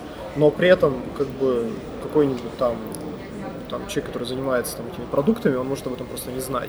А ML, ну, как бы, с какой-то вероятностью, возможно, это поймает. Очень хорошо это было видно на примере вот э, ситуации с AlphaGo, когда обучали систему для игры в Go э, с искусственным интеллектом, когда она там в финальных играх делала ходы, которые выглядели для всех э, профессионалов достаточно ну, неочевидно и не очень понятно. Но потом по итогу партии, разбирая их, было понятно, что они приводили к победе, просто радикально отличались от того, как бы в этой ситуации пытался играть человек. Потому что построились совсем другие зависимости у системы. Но вообще то, о чем ты говоришь, в любом случае без этого никак не начнется строить такой системы. Ты ее не построишь без финансиста. Ну, можешь попробовать, но плохая идея. Да, у, меня, у меня вопрос, а можем ли мы ее построить без э, инженера? Можем с меньшей точностью. Кто важнее? Э, доменный эксперт, то есть финансист? Зачем тебе? Тебе хочется кого-то одного обязательно уволить? Да. Лучше, чтобы они работали Я не люблю этих гребаных инженеров. Сидят гордые такие, ходят. Я знаю ML. А вот там еще Спасибо, другой гордый, го- гордый говорит, я знаю э, финансы, я думаю, кто из них больше выпендривается. Данные рассудят. Надо, надо, би- надо битву устроить. К слову сказать, есть же вот этот вот проект Alpha Star, когда Blizzard они пытаются сделать значит, суперумного бота, который... Не Blizzard пытаются, Google пытаются. А, ну да, Google. Ну, совместно с Blizzard, Blizzard же им это... Ну, они просто им API открыли и э, API-шку эту дает, плюс как бы записи ну, топовых профессиональных игроков StarCraft, да, и если смотреть разборы игры этого Альфа Стара, то он играет супер неочевидно. На То самом есть он- деле- он, делает настолько странные вещи зачастую для профессиональных игроков, что они там, ну, грубо говоря, League of Trade. Дайте, дай- дайте пообъяснять. да, они как бы фей- фейспалмят и говорят, какого хрена вообще происходит, но, но это чудо как-то, ну, типа их обыгрывает. Тут надо, тут надо учесть несколько моментов. Первое, у него были специфические проблемы изначально, когда он, например, видел всю карту целиком. Ну, он как? Обычный игрок По-моему, видит- мапхак это Нет, даже не, не мапхак. Просто обычный игрок видит зону, которая у него есть на экране. Альфа Стар видел как бы все сверху полностью Всё карту. открытое, да. Не открыто, да, все открытое. То есть туман войны оставался, но он видел все одновременно. То есть у него внимание не было нацелено на точку, а было нацелено везде. Это Потом вроде по- пофиксили. Потом это пофиксили, но есть другие веселые проблемы. Например, есть невидимые юниты, которых ты не можешь видеть без специального чего-то. Но при этом они делают небольшое дрожание на карте. Это позволяет профессиональному игроку их вычислить, если он посмотрел на эту точку очень внимательно. Но они, кстати, профессиональные игроки вычисляют по звуку. Ну, тоже очень, очень редко, с большим трудом, ну, то есть... Только а- если камера да. в этой точке и не слышит. И они э, специально посмотрят, то есть, ну, это вот... Не, ну ты просто камеру А время времени чекаешь всегда. нас. Если Ну, у него камера да. там, он его гарантированно заметит, алгоритм написан. Да, и и так плюс- далее. То есть там были большие отличия от того, что а, машина не ошибается. В отличие от э, шахмат или го, э, в StarCraft была велика вероятность механической ошибки. Машина никогда механически не ошибается. Поэтому иногда игрок не играет какие-то стратегии из, из- ну, из соображений, что он может механически ошибиться. Машина не может механически ошибиться. Простой пример. Там есть э, такой юнит, как... э, короче, юнит, который стреляет издалека, и у него есть способность, когда он может пер- переместиться из точки в другую, раз там в 15 секунд. Теоретически, когда тебя начали атаковать, ты можешь просто уйти назад и, ну, Да, тебя перестанут атаковать. Человек может этого не да. успеть сделать. Машина не может этого не успеть сделать, но она всегда играет в эту стратегию, потому что для нее это оптимально, всегда успеет уйти. Слушай, ну понимаешь, в чем проблема? Проблема в том, что когда, ну, мы понимаем, нафига это делается, да, то есть когда сталкеры, телепортируется от мины, мы понимаем, что делает там НИБ, ДИП, там кто-нибудь из топов, топов, да, а машина не понимает, что она делает Это не важно. зачастую. То есть там, например, если ну, смотреть некоторые из игр, там был такой прикол, когда а, Альфа-Стар пытался значит, э, харасить экономику через пробку. Но при этом, так как он не понимал, что он делает, он Аккуратнее, просто... все, все остальные тоже не понимают. Ну, как бы, грубо говоря, там есть техника, когда ты подходишь и там делаешь определенные Я- действия и э, сбиваешь оптимальную добычу сопернику. Но это нужно делать очень четко по таймингу. Так как у него была большая обучающая выборка, и он следил только за своими юнитами, ну то есть за юнитами там, другого игрока, он не понимал, как работает эта механика, из-за чего он просто добывал кусок кристалла, даже не нанося урона. Я даже расскажу более интересный случай. А, Всегда на второй базе в игре есть такой случайный объект, который не делает ничего. Он туда добавлен по специальным соображениям, чтобы одна из хитрых тактик не работала никогда. Чтобы нельзя было фотонить. Ну, типа этого, да, одна хитрая тактика не должна, работать никогда. И для этого специально добавили нейтральный объект, который не делает ничего, но мешает там строить здание на определенном месте. Ты, ты имеешь в виду такой большой булыжник, который занимает весь спот. Ну, не совсем. Половинку там- спота, Не совсем, да. Вот, ну и эту штуковину ее разбивают изредка, когда она нужна и так далее. А еще очень часто ее просто нажимают случайно и начинают разбивать. То есть это частая ситуация, когда игрок просто строил армию, случайно ткнул ей не в то место и начал разбивать вот эти вот камешки, которые на самом деле не мешают. Так вот, это случается настолько часто и никак не настолько, ну, и даже у хороших игроков, что в какой-то момент бот просто подхватил это и начал это делать специально. Хотя он никак, ну, это ни на что, по сути, не влияет. Просто он часто это видел и переобучился. Да, кстати, это, это, это же самый прикол, когда зерги, ну, у них там э, комбинация клавиш таким образом построена, что иногда они случайно заказывают не того юнита. Так вот, ну да. И вот Альфа Стар начал тоже случайно заказывать не того юнита, потому что он это видел в сотнях профессиональных игр. Вот, когда ну, вообще- люди просто в спешке. вопрос здесь, ты говоришь, что типа он не понимает. Вопрос здесь очень интересный, которому задается часто машинное обучение. Что есть понимание? Что значит понимать? В данном случае, можно сказать, что ты мыслишь более большими глобальными блоками, которые составляются из кучи мелких вещей, что гораздо более сложно для нейросетей. Моя идея, например, сейчас в том, что нужно учиться на вот таком глобальном уровне работать с чем-то похожим на сверточные нейросети, которые, по сути, тоже пытаются мыслить глобальными блоками.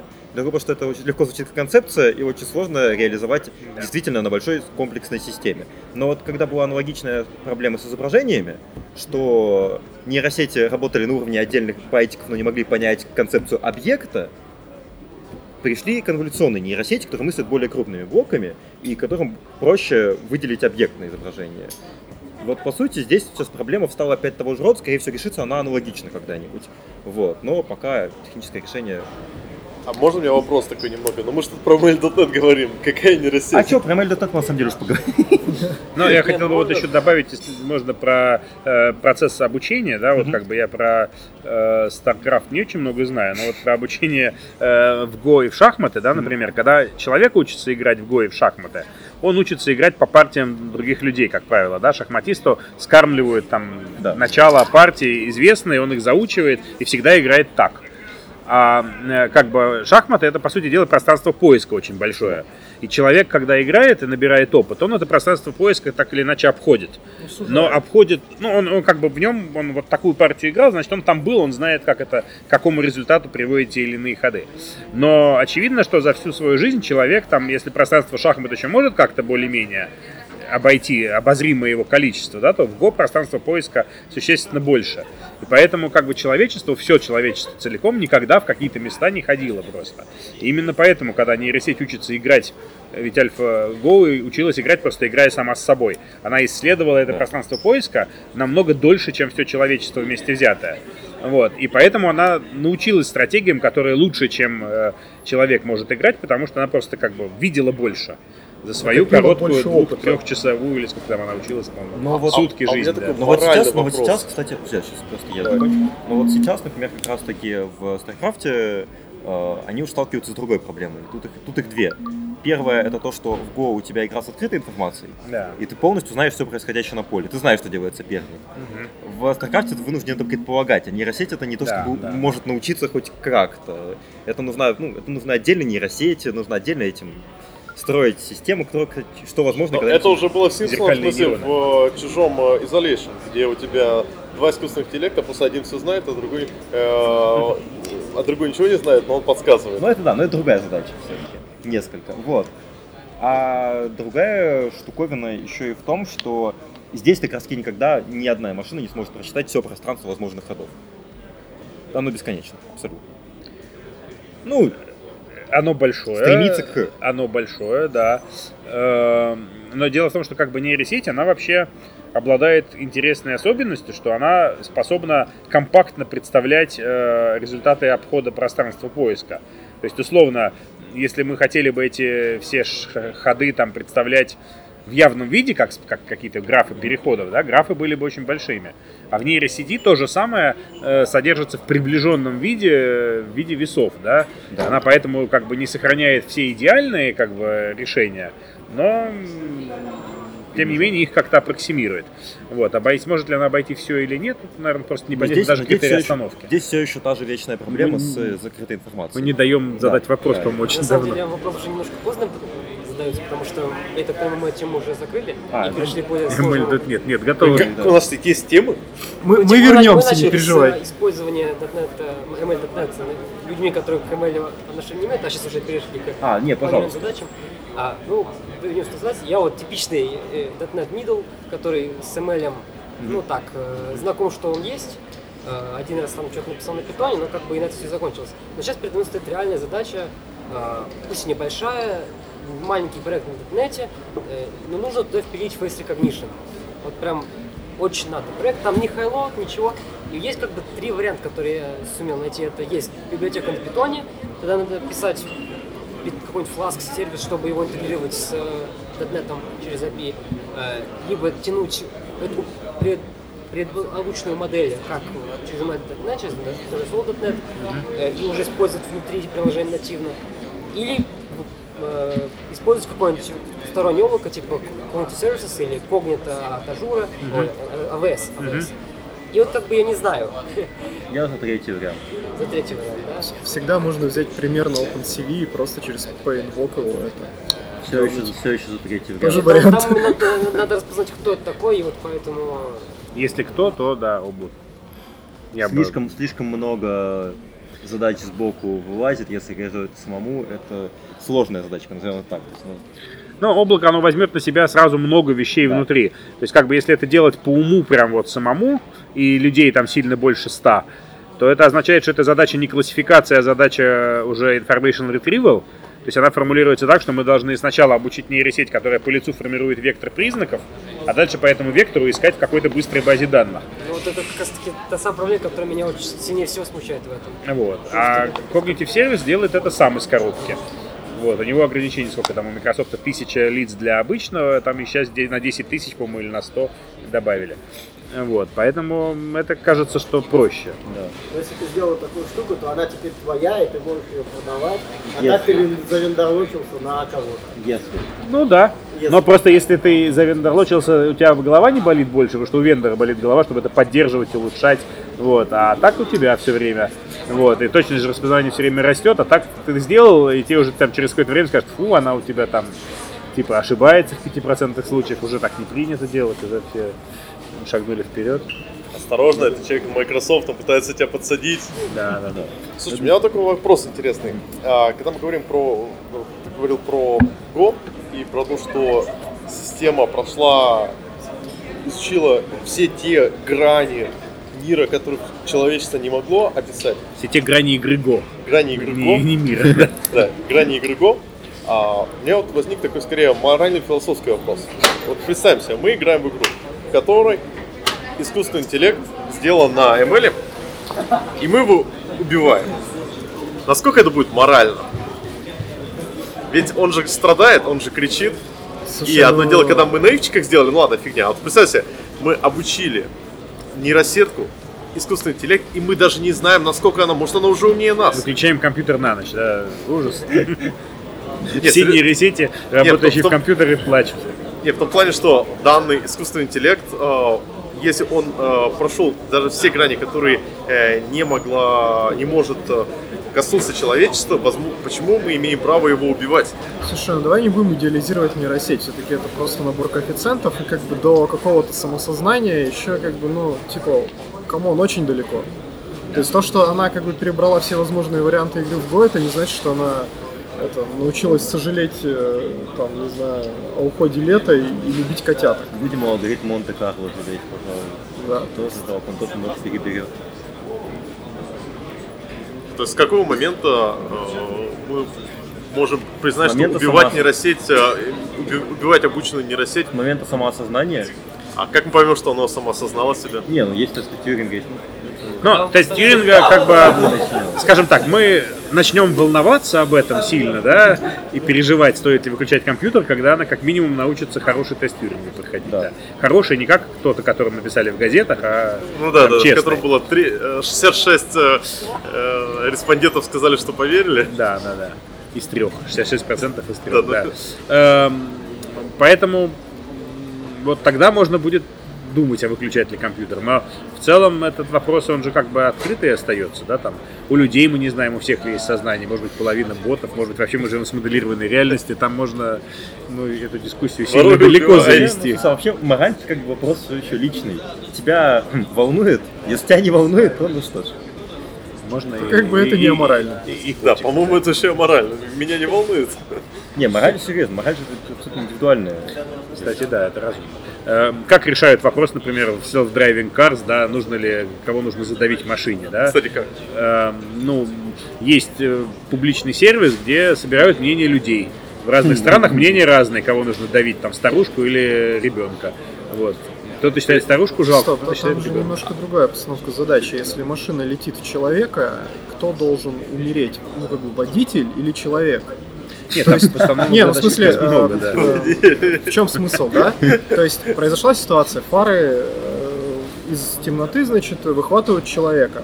а, И понимает, что он не успевает тормозить. У него есть вариант, он сворачивает с обочины, с вероятностью в 70% пассажиры погибают. Или он как бы нажимает на тормоз, но все равно сбивает того, кто оказался впереди. Соответственно, это реальная моральная дилемма, как бы производитель, ну, вендор, который разработал этот автомобиль, должен ли он всеми средствами спасать человека, который купил этот продукт, или он должен спасать всеми средствами, ну, типа, побочных жертв, которые как бы никакого отношения к продукту не имели, не соглашались на его использование, и типа какого черта. Ну, это одна из, как бы, Да. наиболее очевидных моральных ну, убить тех, кто нарушил ПДД. Я. Понимаешь, по, умол- по умолчанию пассажир внутри э, транспортного средства не мог нарушить ПДД. Он, мог быть не пристегнут. Соответственно, да, соответственно, мы в 100% случаев сбиваем как бы того, кто там есть. Но с другой стороны, может получиться ситуация, что это ну плохая видимость, просто, ну как бы, там может быть никто не нарушал ПДД, а просто роковая случайность, да, и тогда как бы надо решать. Ладно, давай, а давайте мы на самом деле сейчас... Погромче. Я думаю, мы сейчас уже убежим. Эмэль, Но вот шансы как бы и те, и те как бы фарш, да. Там была очень сильная дискуссия на этот счет, потому что даже если, например, говорить, что надо свернуть на обочину, на обочине может идти еще больше людей, еще и с коляской к тому же. И вообще еще может быть все печальнее. Нет, но решение принимается с текущей области видимости. Это...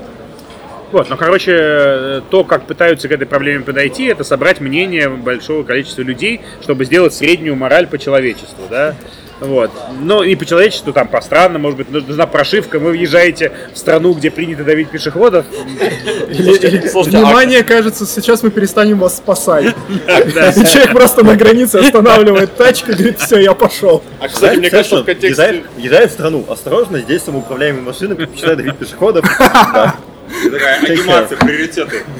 Да, да. Чтобы И понимали. ты такой уже не въезжаешь, потому что тебя уже переехали. Не, ну, надо, надо быстро слазить в базу данных, понять уровень образования тех, кто едет перед тобой, тех, кто едет в машине, сравнить с этого вычислить, короче.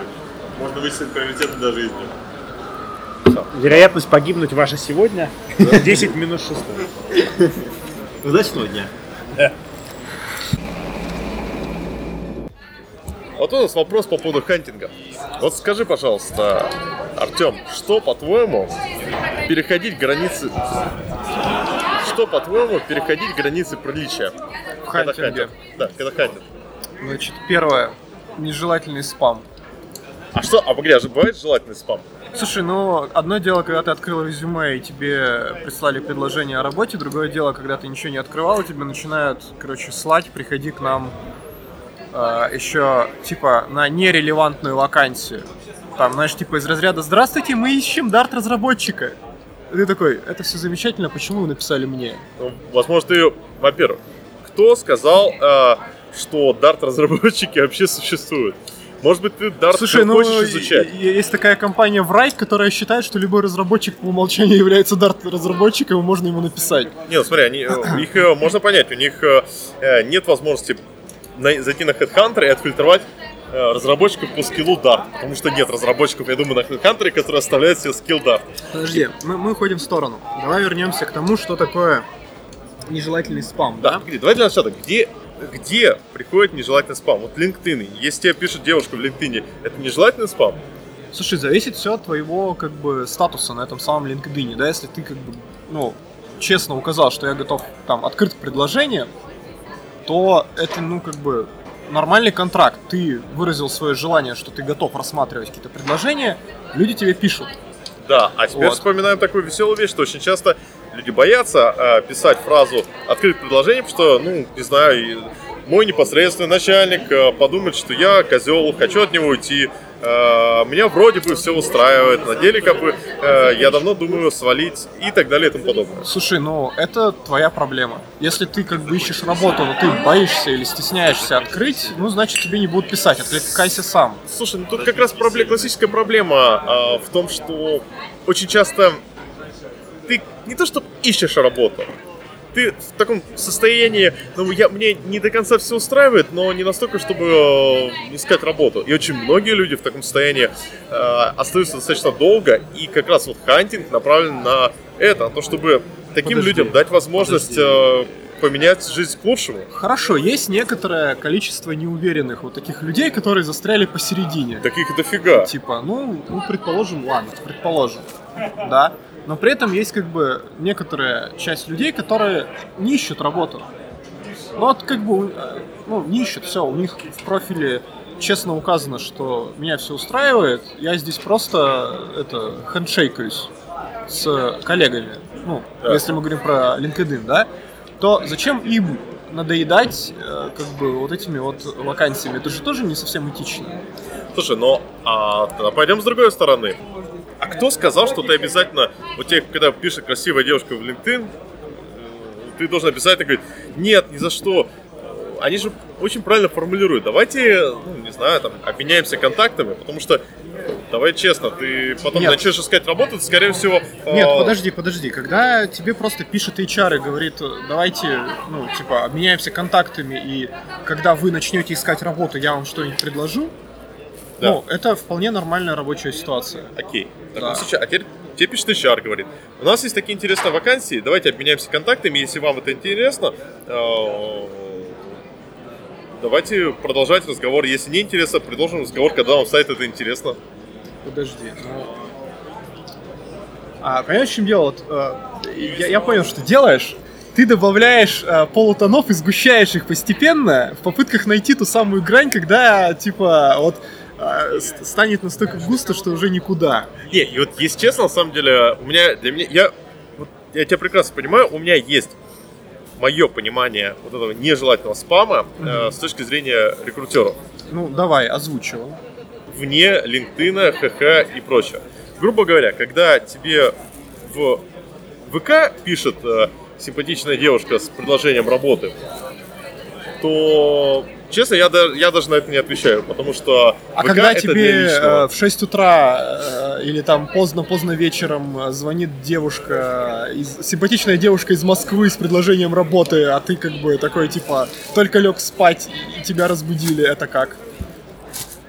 Это надо приехать в Москву и э, объяснить, Отш- что... отшлепать эту девушку, Ну, что ж ты так сразу... нежно отшлепать эту девушку. А вот ты понимаешь, тут что-то среднее между угроз и э, изнасилованием. Так что давай просто сказать а-та-та.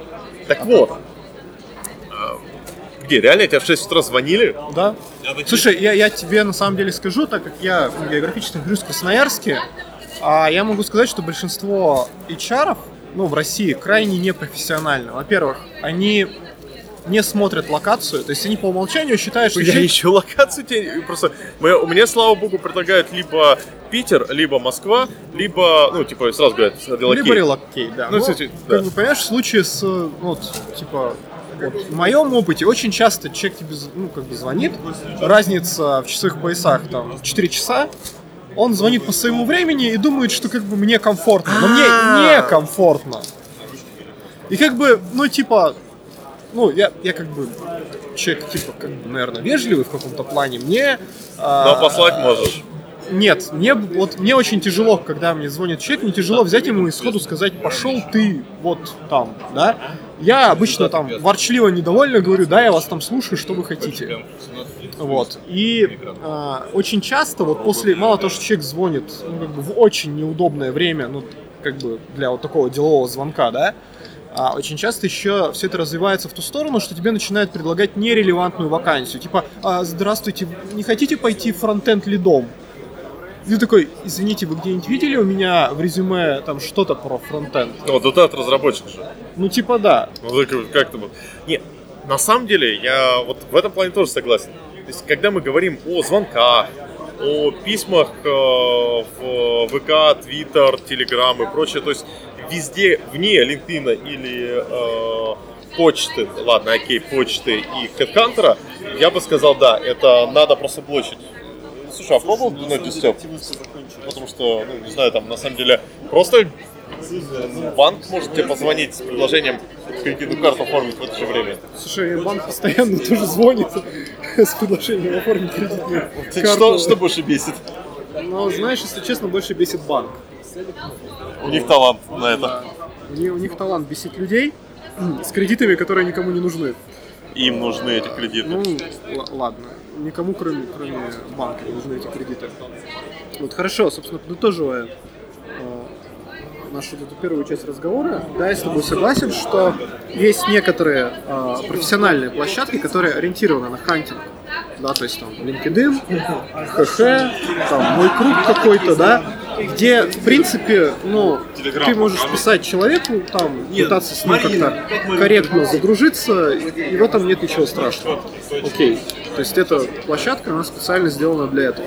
Но, с другой стороны, есть некоторое приватное частное пространство, ну, типа, там, не знаю, э, контакт, э, телеграм, сотовый телефон, в конце концов, Да, да, да. а личная почта, где у тебя могут быть ну, какие-то действительно важные вещи, ну, типа там, семья, друзья, общение, и ты не очень хочешь видеть там какие-то рекламы, предложения о Ну, работе. Да, да, да. Хотя на самом Вот. деле на почте сейчас так много всего, что...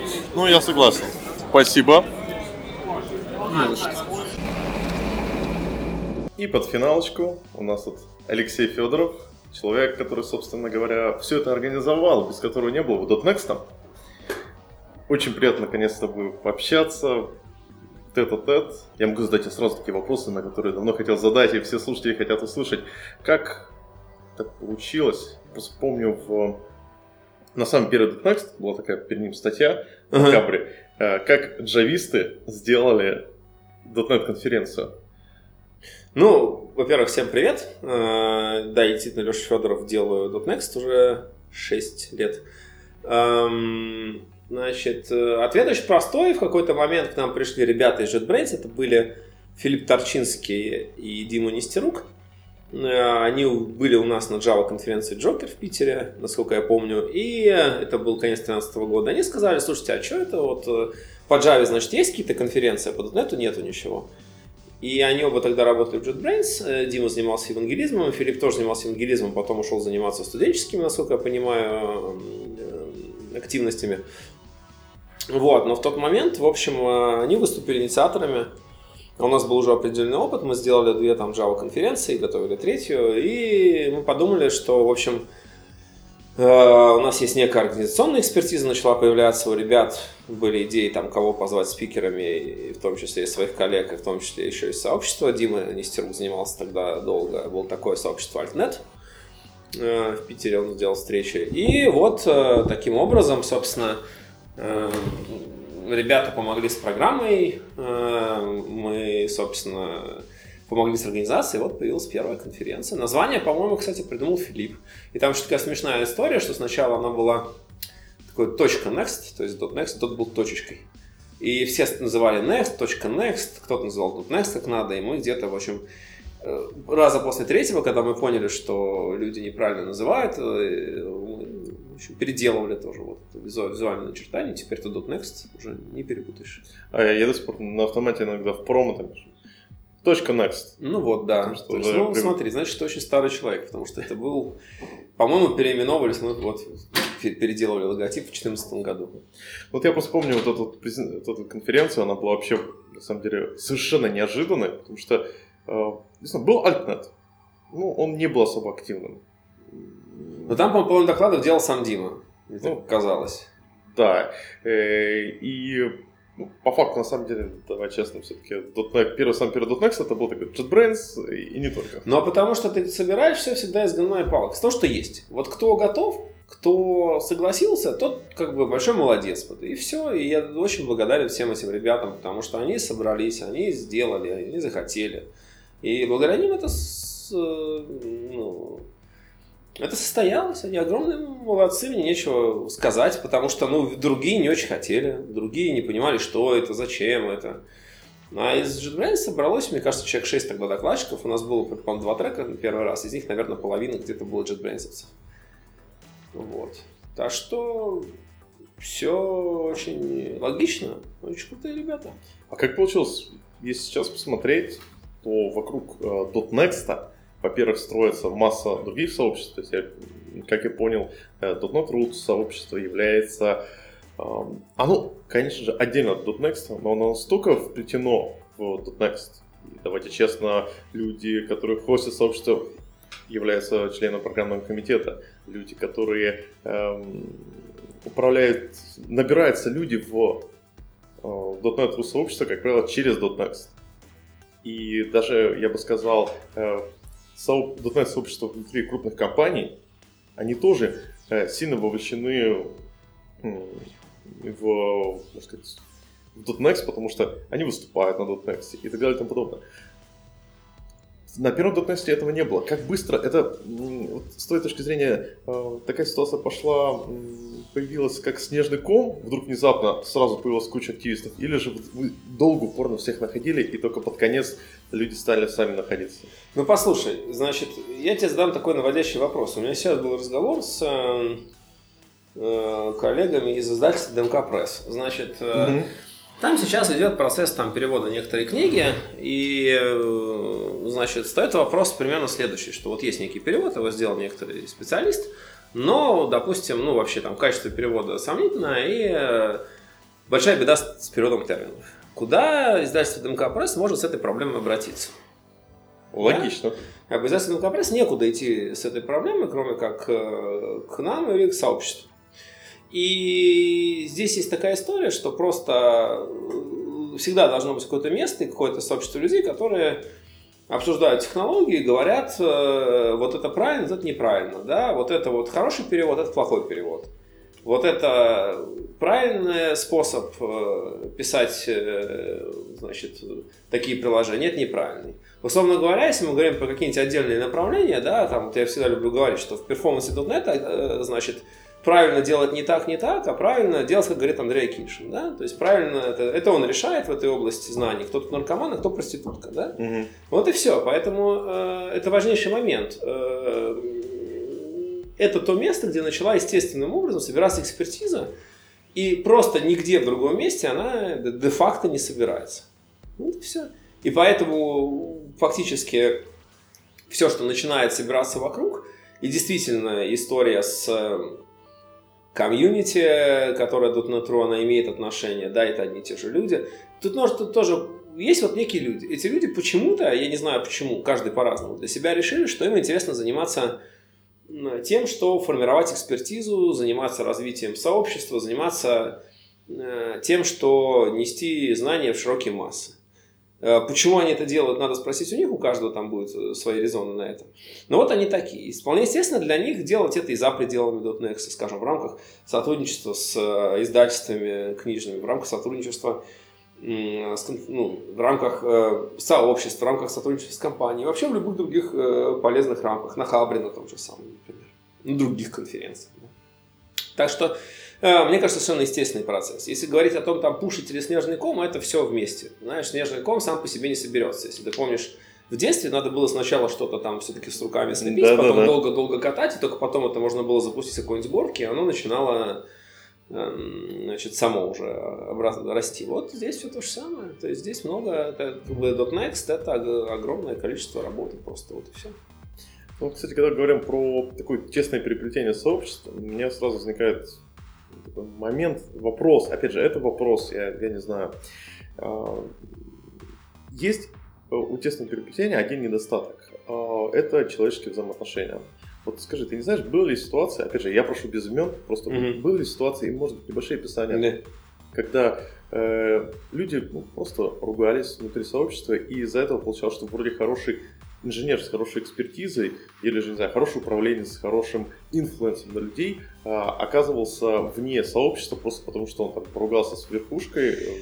Э, Это хороший вопрос.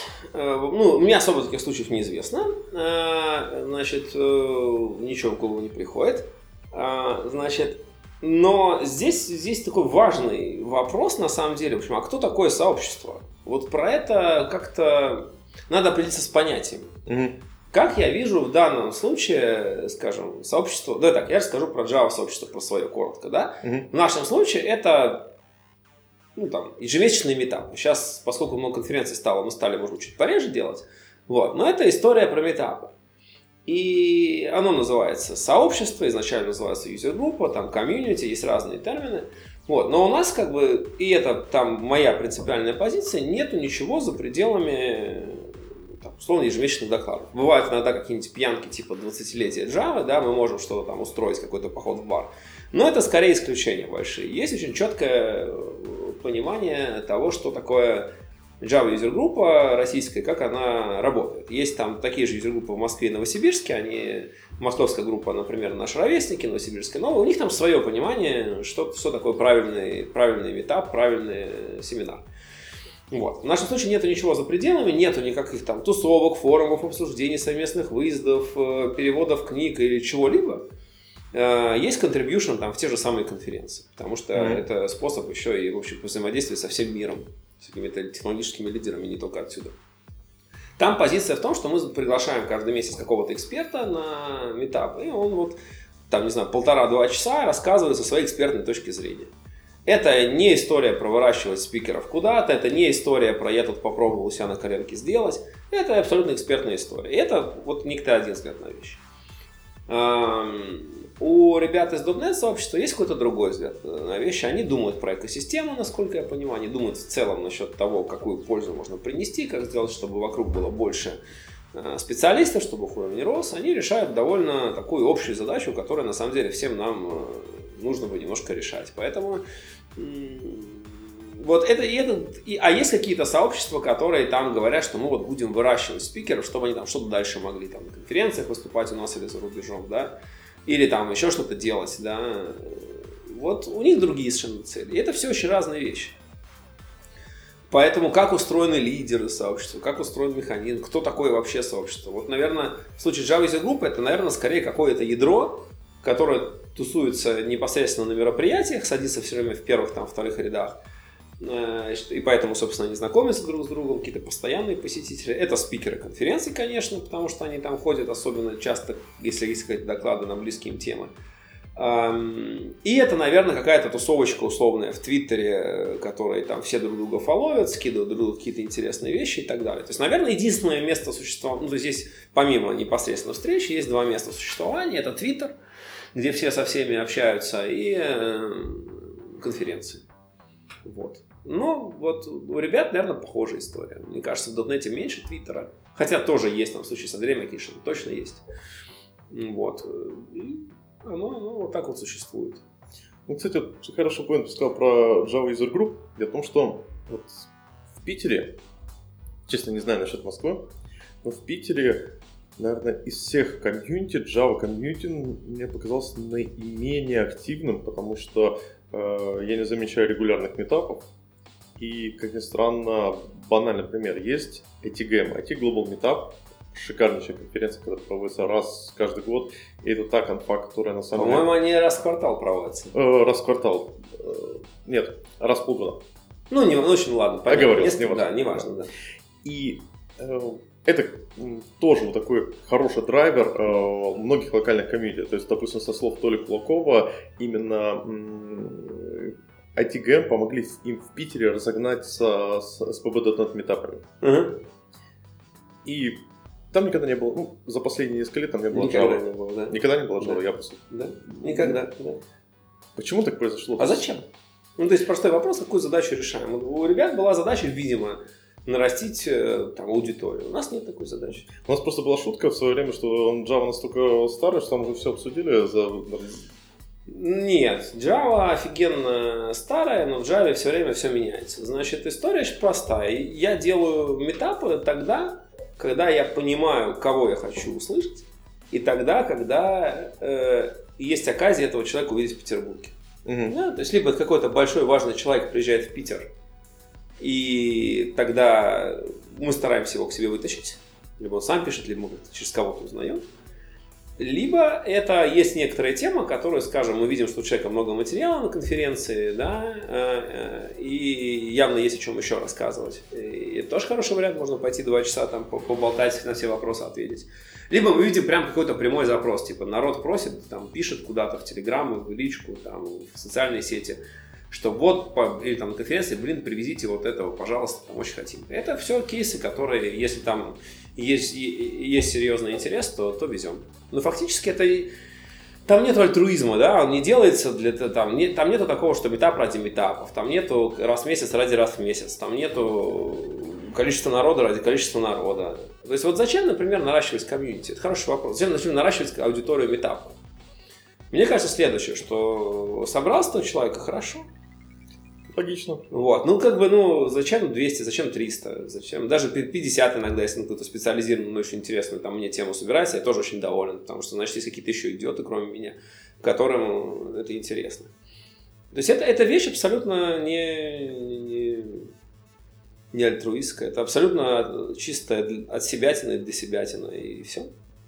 И если просто кому-то это еще интересно, здорово, я, я очень рад, я, мне очень приятно, что кто-то еще кроме меня на это ходит. Я, кстати, согласен, по-моему, классный драйвер, потому что вот я лично считаю, что у любых действий у человека есть какой-то underlying motivation. И чем раньше че- человек поймет реально свой underlying motivation, поймет, для чего он это делает, не говоря там, я хочу развивать это, я, я продвигаю это, я все ради пацанов, э, тем лучше. И вот Кто как, люди очень разные. И кто я такой, чтобы судить каких-то людей, которые хотят развивать именно других людей или сообщества, пожалуйста. Я, и знаешь, я в этом смысле за такой правильный diversity. Не, не в смысле, которым сейчас это говорят, там, не знаю, политических взглядов, сексуальной ориентации, равенства гендеров и так далее. Нет, я в том смысле, что должно быть, должна быть экосистема, в которой есть всякое разное. Э, Я знаю, что по Java сейчас делают другие люди метапы, как бы там Питер Сервис делает какие-то метапы и прочее. Ну, ради бога, только за. А вот, кстати, про diversity. Были какие-нибудь когда-нибудь проблемы в .NET с diversity? Я знаю, Сколько угодно, конечно. Я знаю историю про э, Джона Скита.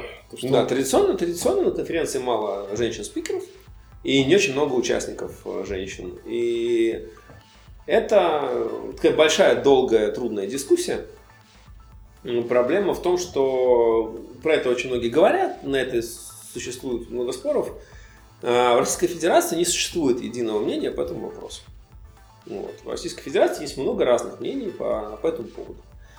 И, к сожалению, мы живем здесь, ну, к счастью, мы живем здесь, э, и, к сожалению, мы не, ну, мы не имеем права занимать какую-то позицию в этом месте, как мне кажется, которая, скажем, э, поскольку это очень тонкая, очень sensitive вещь, э, мы не имеем права здесь диктовать людям, как им себя вести. Вот и все. То есть мы я не хочу на себя это брать, пожалуйста. Есть разные позиции. Мне главное, что они вместе должны собираться и общаться. У меня даже по этому поводу есть отдельный телеграм-чатик, который называется Conferences and Diversity. А, И я вижу, что в этом чате нет консенсуса. Я вижу, что там есть стороны, которые высказывают разные мнения, с разных точек смотрят на это на все, и очень хорошо. И дай бог, мы все там к чему-то придем когда-нибудь. Но пока что мы, кажется, ходим кругами по одному и тому же набору проблем, и я там не вижу большого прогресса за последние 2-3 месяца. Кстати, о прогрессе. А, Год назад, я помню, вот, э, слышал обсуждение о том, что .next э, можно рассматривать чуть ли не как э, крупнейшая IT-конференция э, уже мирового уровня. Крупнейшая .NET конференция в .NET. мире. Я думаю, что это похоже на правду. А вот сравнивая, например, вот прошлое э, московский .next был в э, м, с- буквально сколько? В 500 Конгресс 500 метров. да, гостиница Радисон Роял. Да, а почему переехали? Там мало места, там просто было очень тесно. То есть э, текущая конференция, она еще больше стала. Я думаю, что она по количеству людей э, чуть меньше даже, чем в прошлом году, потому что я думаю, что очень-очень много людей в прошлом году пришло, потому что был Рихтер. И он так многих разочаровал. Да, к сожалению, такое бывает, что ты очень ждешь. Ну как, то есть доклад был не очень... Доклад хотелось бы хардкорнее в следующий раз, мы его обязательно попросим это сделать. Вот. А но зато народ делал кучу селфи, подписывал книжки, то есть тоже был доволен. Потому что все-таки увидеть легенду. Даже я, понимаешь, я же ведь я читал книжку Рихтера. Наверное, о чем-то говорит. То есть настолько это большая фигура в этом мире. Конечно. Вот, поэтому э, это была однозначно суперзвезда, и куча людей пришло. Да, в этом году, наверное, какой-то такой мега-звезды у нас нету. Или мы там не доработали над чем-то, но вот, э, значит, будем работать над тем, чтобы в следующий раз было лучше. У нас точно уже будут, то есть как точно, если все будет нормально. У нас будет э, Джон Скит Петербурге в апреле, у нас будет Uncle Bob, Роберт Мартин. Как? Вот я просто помню, что Джон Скит, э, ну, по поводу Джона Да, Скита, да. помню, что Джон Скит все говорил, что, ребята, у вас тут э, э, все конференции не diversity, нету женщин, и я к вам больше не приеду. Ну, это как бы э, мне тут... Этот вопрос, наверное, лучше задать Андрею Акиньшину, поскольку, насколько я понимаю, Андрей с ним общается. А, Я думаю, что там, а, значит, есть у Джона такая история, что он готов с этим вопросом помогать. Он видит эту проблему не только у нас, он видит эту проблему Мгм. очень много где. И эм, я думаю, что мы с ним будем просто плотно работать. У него есть нетворкинг нужный в эм, этой сфере. А, И плюс у нас тоже уже за эти годы, все-таки Джон приезжал, по-моему, три года назад, с половиной, у нас тоже уже появились определенные наработки. Я думаю, что как-то объединив их всех вместе, мы попробуем сделать конференцию более diverse. Но здесь все-таки надо эм, понимать, что это не то чтобы самоцель. Это важная вещь, которой нужно заниматься. И я во многом согласен с позицией, что ну, действительно у нас э, есть other groups, и надо, надо как-то повышать разнообразие, инклюзивность.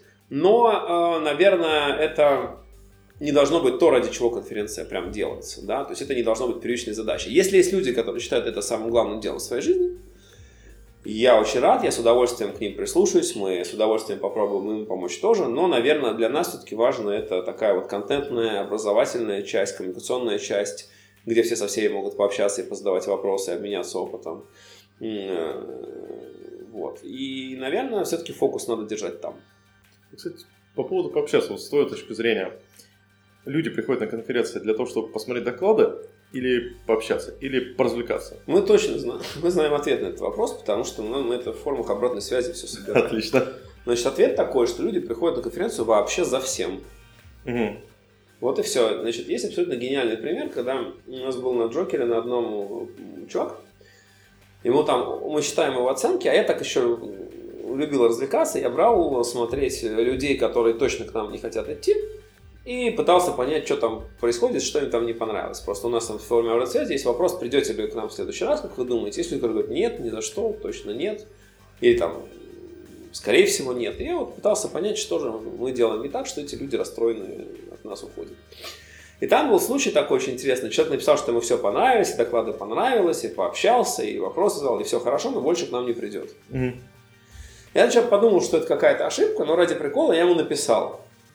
Вот. И он ответил очень интересно. Говорит, понимаешь, вот на прошлом Джокере была вот девочка очень интересная, она мне понравилась, но я как-то постеснялся к ней подходить и познакомиться. Я вот пришел на этот Джокер в надежде, что он там будет, но там не было.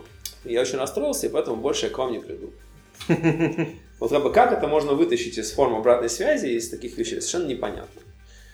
А, Люди ходят вообще за всем, в том числе, чтобы вот познакомиться с э, каким-то там с мужчиной или женщиной, которые вот, вот очень в прошлом году запомнились. Вот тоже такое бывает, короче. Бывает вообще все. И так, конечно, и нетворкинг, и общение с докладчиками, и доклады. и сбежать от работы, и сбежать от мужа или жены, и по поездить в другой город, побухать с коллегами за корпоративный счет. Есть абсолютно разные сценарии. Вот, кстати, про нетворкинг. А, Дело в том, что у нас есть такая у нас знакомых есть шутка на тему того, что, ну, вот давайте честно, программисты очень интровертны. Даже экстраверты программисты являются очень такими, ну, не то чтобы интровертными, но стесняшками. Так. И если ты стесня- стесняшка, и ты приходишь на конференцию, ты видишь вокруг людей, которые друг с другом общаются, здороваются, э, вряд ли ты будешь подходить к первому попавшемуся человеку и общаться с ним, здороваться, обниматься, нетворкать. Так. Скорее всего, ты посидишь сбоку на перерыве, поп- попьешь кофеек, пойдешь послушаешь доклад, потом попьешь еще кофеек и пойдешь обратно домой. Это я рассказываю на примере своих первых посещений .next. И я сейчас смотрю на многих людей, э, на, э, на крупных конференциях, не только .next, допустим, там IT-субботник, и действительно, вот, можно рассматривать как такое броуновское движение одиночек, которые время от времени Так. ходят, сталкиваются. Вот э, я просто к тому, что понятное дело, что э, вот эти вещи есть куда улучшать. Не думали, не рассматривали варианты каких-то э, развлечений специально для улучшения нетворкинга людей? И как это можно вообще Значит, у нас улучшить? по этому поводу нет единой позиции внутри компании. А, мое понимание такое, что нельзя насиловать людей. Если человек не Логично. хочет общаться, значит, э, надо ему обеспечить такую среду, в которой никто к нему не пристает. Вот и все. Если хочет общаться, пожалуйста. Как правило, работает следующим образом. Первые один-два раза человек ходит и там поодиночке, потом чуть-чуть понемножечку там как-то взглядами здоровается с тем, кого он видел в прошлый раз, и где-то там с третьего раза начинает потихонечку втягиваться в тусовку. И это либо просто понимает, что это не его, и, в общем, лучше дома видео посмотрит. Это тоже позиция. Я против того, чтобы насиловать людей. Кто хочет общаться, пусть общается. Кто хочет, э, значит, ходить по, по, поодиночке, и чтобы никто не трогал. Э, На эту тему у финнов есть очень много шуток. Финны, они считаются вообще такими замкнутыми людьми. Они сами про себя шутят. У них есть такой набор карикатур, знаешь, там ужас, э, ужас типичного финна. И там, например, есть такие картинки в духе ты как бы ждешь лифт, открываются двери лифта, и там есть другие люди. Или, например, ты приходишь, заходишь в автобус, там половина салона занята, половина свободна, но все сидят так, что значит, на каждом одном сиденье сидит по одному человеку. И места рядом, ну, свободные места только рядом с уже занятыми местами. И ты вынужден стоять. И вот всякие вот такие вот истории. Они очень-очень любят шутки на эту тему. Вот, как, у 15, там такая серия, по 15 э, страхов Финна. Вот. И, ну вот есть такие люди, да, они вот, им, им тяжело с другими людьми. Ну что мы будем насиловать? Никакой спи- То есть у нас есть всякие активности коммуникативные. Кто-то, вот Андрей Дмитриев даже любит на открытиях, например, игрушку проводить, когда какие-то люди незнакомые начинают знакомиться. Я, например, большой противник этой истории, но не вижу никакой проблемы. Вот, каждый, как бы, у нас ну, должно быть все, должно быть и, то, и другое, и третье. Окей, вот э, нетворкинг, второй метод э, получения знаний. Ну, тоже довольно важный момент. И вот в холле там красивый билборд был, куда можно было выбрать, э, зачем мы приехали, зачем приехал .next. И вот я, кстати, уже к, к нескольким членам ПК обращался с вопросом, почему так получилось, что на .next, вроде .NET, а, отсутствует Unity. Это ж вроде тоже .NET, но То, что мы делали в свое время доклады по Unity, они не пользуются популярностью. Все. Возможно такое, что на следующем .next или на одном из следующих появится большой блок по Unity, мы попробуем здесь собрать некую пачку докладов и сделать. Но для Unity нам нужно звать каких-то больших людей. Я не знаю даже кого. Мигеля, возможно. Ну, не знаю. Ну, это, это было бы... Ну, то есть кого-то, кто, кто прямо большой человек в этом всем, да. Э, Микель вообще фантастический, конечно, чувак. А, И... эм, Ну и все, наверное, просто ради одного-двух Unity докладов никто на конференцию из Unity ребят не пойдет, и, наверное, надо целую пачку делать. Кирилл хорошо на этом по киноутик говорил. Unity все-таки отдельная немножко история. Она не про, не про не столько про .NET или про там, ну, Microsoft или про что-то еще, она ск- сколько про там геймдев и все такое. Поэтому, может быть, им они больше, может, привыкли по геймдев конференциям. Может, Для них вообще не очень понятный формат. Я не знаю, сколько им интересны технические аспекты платформы, или им интересно какие-то прикладные штуки быстро решать. Если это прикладные штуки, скорее всего, у них свои собственные там, фреймворки решений. У них сейчас есть там интеграции вот с тем же, вот они, вот Кирилл тоже очень хорошо про райдер рассказывал.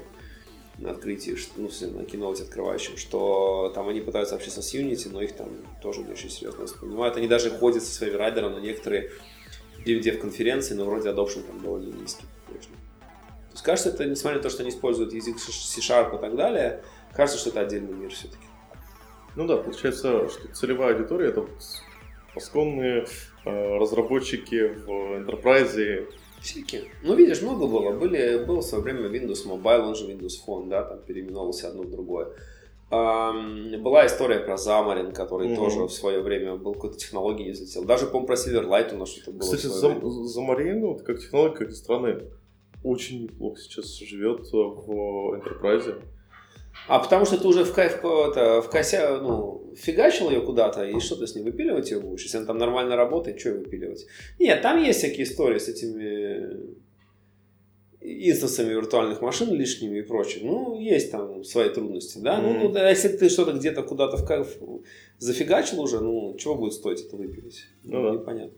Я не знаю, кто сейчас Замарин поддерживает.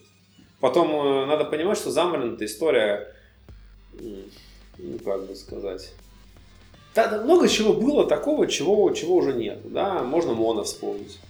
Ну, Моно, кстати, активно разрабатывается. и- Моно, ну что, ну Моно, Xamarin активно разрабатывается. Есть как бы .NET, который на Linux, да, мы все про это знаем, и кроссплатформенный.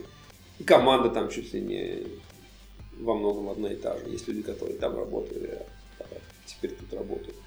И э, мне кажется, что скорее, скорее в эту сторону все будет двигаться. Есть Я думаю, что скорее этим будет заниматься Microsoft, потому что у них есть Azure, у них есть прямой интерес тащить людей из Linux к себе в Azure. И там поэтому есть все интеграции нужные в студии и так далее. Э, Поэтому я скорее не думаю, что что у Мона и Замарина какая-то хорошая судьба. Но я, в общем, мало слишком в этом понимаю, чтобы как-то... Пожалуйста, если вы какие-то ставки, какие-то решения технические в своих проектах будете принимать на основе этого подкаста, то вот на основе любой его части, кроме вот последних пяти минут. Нет, на самом деле... Ну вот. Я говорю о вещах, которых я все-таки довольно плохо.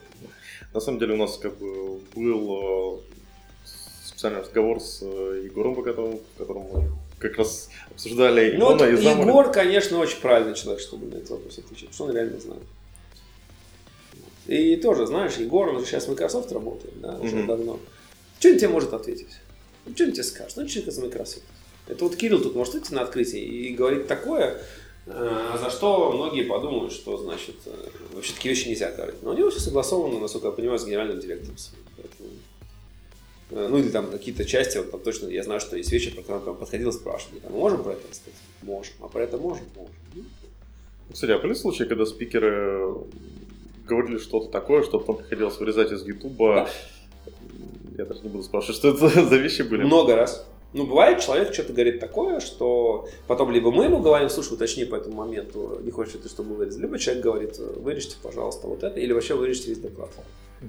Все бывает, да, по разным причинам.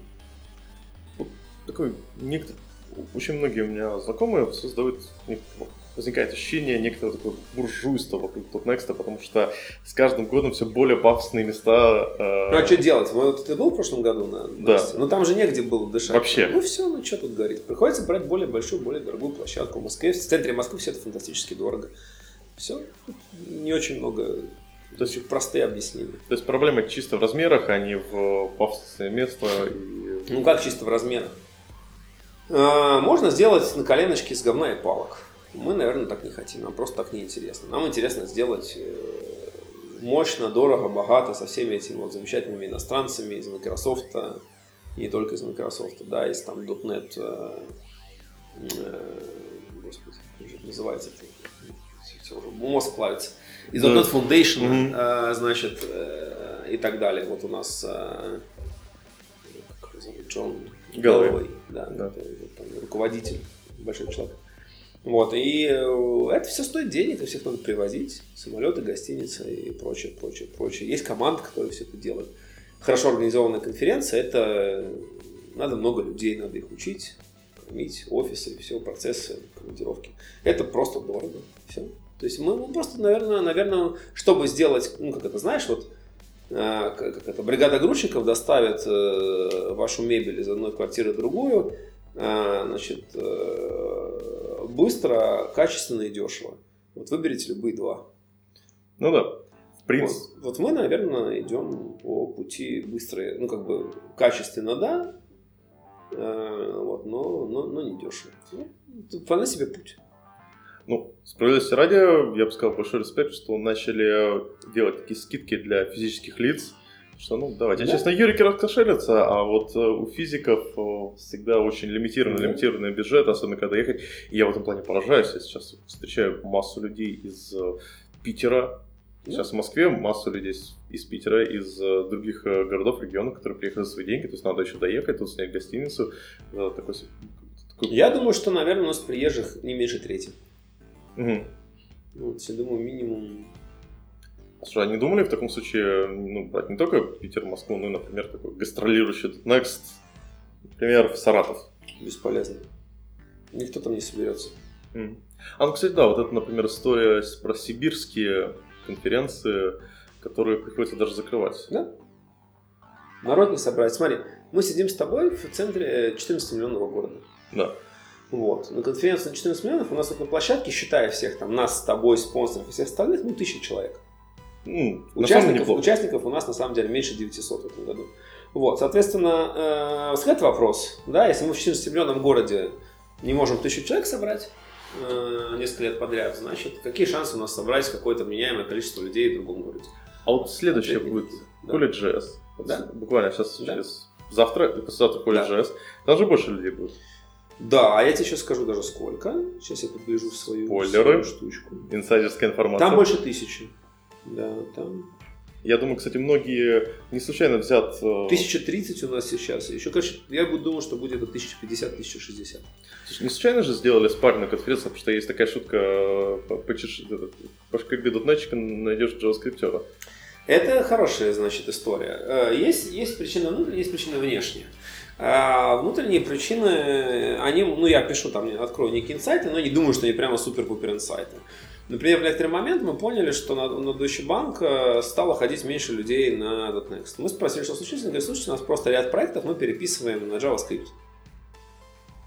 А, именно из Deutsche Bank. Ну, ну вот это просто пример. Это не значит, что они Мгм. все проекты переписывают что-то, но явно вот есть там, там была какая-то пара каких-то проектов, которые просто новые версии решили делать сразу браузерные там и так далее. Вот, и весь фронт, ну вот этот интерфейс, который у них был там десктопный, это был какой-то .NET Application. Ну, я не знаю, WPF или нет, я, я не, не в курсе. Вот, но который был вот в этом техно, значит, стеке эм, каком-то эм, майкрософтовском, он стал э, просто э, ну, они просто переписывают ну, другой на фронтенд, в том числе на электрон, там еще на что-то, не знаю, на, на браузерные варианты. Э, Apple, пожалуйста, да, э, вся инфраструктура Apple, все десктопные вещи сделаны на JavaScript. Они получают json и рендерят. Поэтому вот этот вот WebKit движок, он прямо встроен Мгм. внутрь macOS, по сути. Это основное его применение, то, что есть браузер Safari, и еще где-то WebKit этот живет там, значит, в виде KDE-шных там браузеров и прочего. Это все уже такое сбоку. А, Так что в этом, да, есть определенный смысл. Ну и другая история, просто JavaScript это не секрет, наверное, самый быстрорастущий просто, значит, сегмент э, язык программирования и вообще набор технологий, поэтому ничего удивительного, что он вот, да, в этом году, в прошлом году он был поменьше, чем .next. А Серьезно? году, да, да, да. Ну, ну, немножко поменьше был JS-конференция. Сейчас она, да, обгнала. А вот тогда, когда мы говорим про популярность, дело в том, что вот я лично в .NET э, из Delphi пришел в 2012 году. Мы в свое время... так- Что-то долговато ты на Delphi-то сидел. Ну, бывает. Ну, Ну, это бывает, такой да. каминг-аут. Да, Э, да. И я заметил, что с 2012 года .NET начал терять популярность. То есть там Ага. в каком-нибудь TOB индексе и прочих можно посмотреть такой спад популярности поиска. На какой у него был пик в? Да Понятия не имею, не помню. Насчет Мне кажется, там какой-то спад. Мне кажется, он просто стагнирует. Ну, типа, ну, он плюс-минус на одном уровне держится. Да, я к тому, Процентов что- 5 на мировом рынке. Да. Я к тому, что постоянно вот это, вот это постоянное ощущение, гнетущее ощущение, что ну вот .NET умирает. И Ну, что-то он уже лет 10 умирает, по-моему. да, и вот Java Netcore- умирает уже лет 20. Ничего, Ну, нормально. вообще не умер. То то есть, в принципе, я к чему? Например, когда смотришь на Netcore, Netcore дал э, определенную такую мощный ск- скачок. Вот с той точки зрения, ты же смотришь, какого, м, какие люди приходят на конференцию. Всякие. Как много людей приходит, как много людей выступает. А, так, то есть, нет смерти. Никогда он не умрет. Гош не заставит Ну, нас я- на Go писать. Кто, я такой, чтобы решать, значит, заставит ли нас писать на Go или, или значит, оно умрет. Но я думаю, тот факт, что у EPAM огромное количество проектов на .NET и на Java и так далее, и вообще у, у- у кучи продуктовых компаний огромное количество, у кучи стартапов огромное количество проектов на .NET и Java. Ничего с ними не будет в ближайшие лет 10. То есть Будут только расти, я думаю. И конференция будет только Ну, больше я и больше людей я собирать. надеюсь, да. Мне пока кажется, что все, все это растет. Понимаешь, какая-то доля может падать незначительно. А, правда в том, что сам рынок, он мировой, он растет процентов на 15 в год. М. То есть за каждые 5 лет он удваивается. Это означает, что те 5, допустим, было, не знаю, 6%, через 5 лет стало 5%. Но это 5% от вдвое увеличилось количество людей. То есть в реальности количество людей увеличилось там процентов на 70. Ну, кстати, good point. Это как история с э, э, типа стагнированием э, рынка ПК. Хотя на самом деле рынок ПК ни разу не, стаг... ни разу не стагнирует, просто Ну, замедлился рост. Да, замедлился рост. Не, у него тоже рост, просто... Не, ну ПК, понимаешь, тоже надо понимать, что вот у меня уже никакого ПК лет 5 нет. Вот, то есть... Лаптоп? Лаптопы, да. И как бы некоторые люди уже даже и без лаптопа живут просто там с планшетным телефоном или вообще там ставят себе Apple TV, ютубчик там смотрят. То есть это вопрос просто каких-то привычек, и для нашего с тобой поколения, наверное, все-таки десктоп уже это некий атовизм. Есть отдельные люди, типа геймеров, которые ставят. Но если я хочу какую-нибудь игрушку поиграть, я могу, да, где-нибудь взять какой-нибудь десктоп у кого-нибудь на месяц. Там на пару недель поиграть и вернуть. Но это, наверное, все реже и реже с годами происходит. Вот, поэтому, ну да, да, да, да. А вот сейчас вот уходят эти всякие карапузы, им родители в зубы дают планшет, и все, и они уже с детства у них вот это все умеют делать. Э, Я сейчас в Сапсане ехал, красота. Дети не орут, ты заметил? Да. Дети не орут, Да. потому что ему дают, и все, там сидит. Раньше Как это- дети орали. Как это идеально, я считаю. Ну, как сказать, там возникает... это, короче, к доктору Курпатову. Он очень любит рассказывать про всякие там Мгм. цифровые дебильности и прочее, что, к сожалению, ну, то есть там это на этапе формирования нейронных связей в мозгу некоторые нужные связи не формируются у некоторых людей, вот, к сожалению, потому что вместо взаимодействия с другими живыми людьми, там единственный способ формировать, на самом деле, продвинутую, продвинутый мозг, это большое количество социальных связей. Типа, это довольно изученный вопрос. Э, Вот, когда человек втыкает в комп или в планшет или куда-то туда, социальные связи не формируются. И мозг не такой развитый. Ну, типа, посмотрим, вот когда это поколение еще немножко вырастет, что будет, может быть, не так страшно. Ну, пока что я по Junior Development смотрю, нормально ребята, хорошие. Да нормально, и все. Понимаешь, это тоже такая история. Я разговаривал со всякими университетскими профессорами, и они говорят следующее, что год к году, ну, вот у меня есть просто несколько хороших знакомых, они говорят, год к году нам кажется, что де- дети все тупее и тупее. А посмотришь в разрезе, вот, например, сейчас и 10 лет назад, то же самое. Все нормально. Кстати, вот у вас есть статистика по образованию людей, участников? Потому что есть такой холивар стандартный. Там, образование для программиста. Ты понимаешь, от того, что у нас есть или нет статистика, и, насколько я понимаю, у нас нет свеженькой статистики в этом месте, э, какая бы она ни была, э, но холивара никак не отменяет. Какой бы ни был холивар, статистика тут ни при чем. Можно сколько угодно спорить о том, нужно или не нужно, но статистика такая, какая она будет.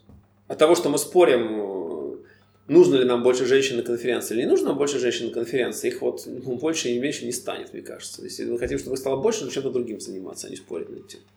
Вот. А, вот как-то так. Я сторонник, да, высшего образования. Для меня, я вижу, как приходят кандидаты, которые бывали у нас на .next или на джокерах, джипоинтах и так далее, и не могут мои тупые задачки решить. Они там у меня совсем тупые бывают. Ну, и мне, конечно, очень печально. Потому что я с ужасом думаю о том, что эти люди потом будут нам в продакшн писать. Ну, судя по всему, не будут. Ну да, они будут какой-нибудь другой продакшн какой-нибудь писать. Ну, это, к сожалению, есть такая беда. Ну, я думаю, долго держать тебя не хочется, хотелось бы... Ну да, мне нужно уже бежать, Да, закрывать. слушай, спасибо огромное. Да, спасибо. Классно пообщались. Спасибо. Все, удачи. Всем спасибо.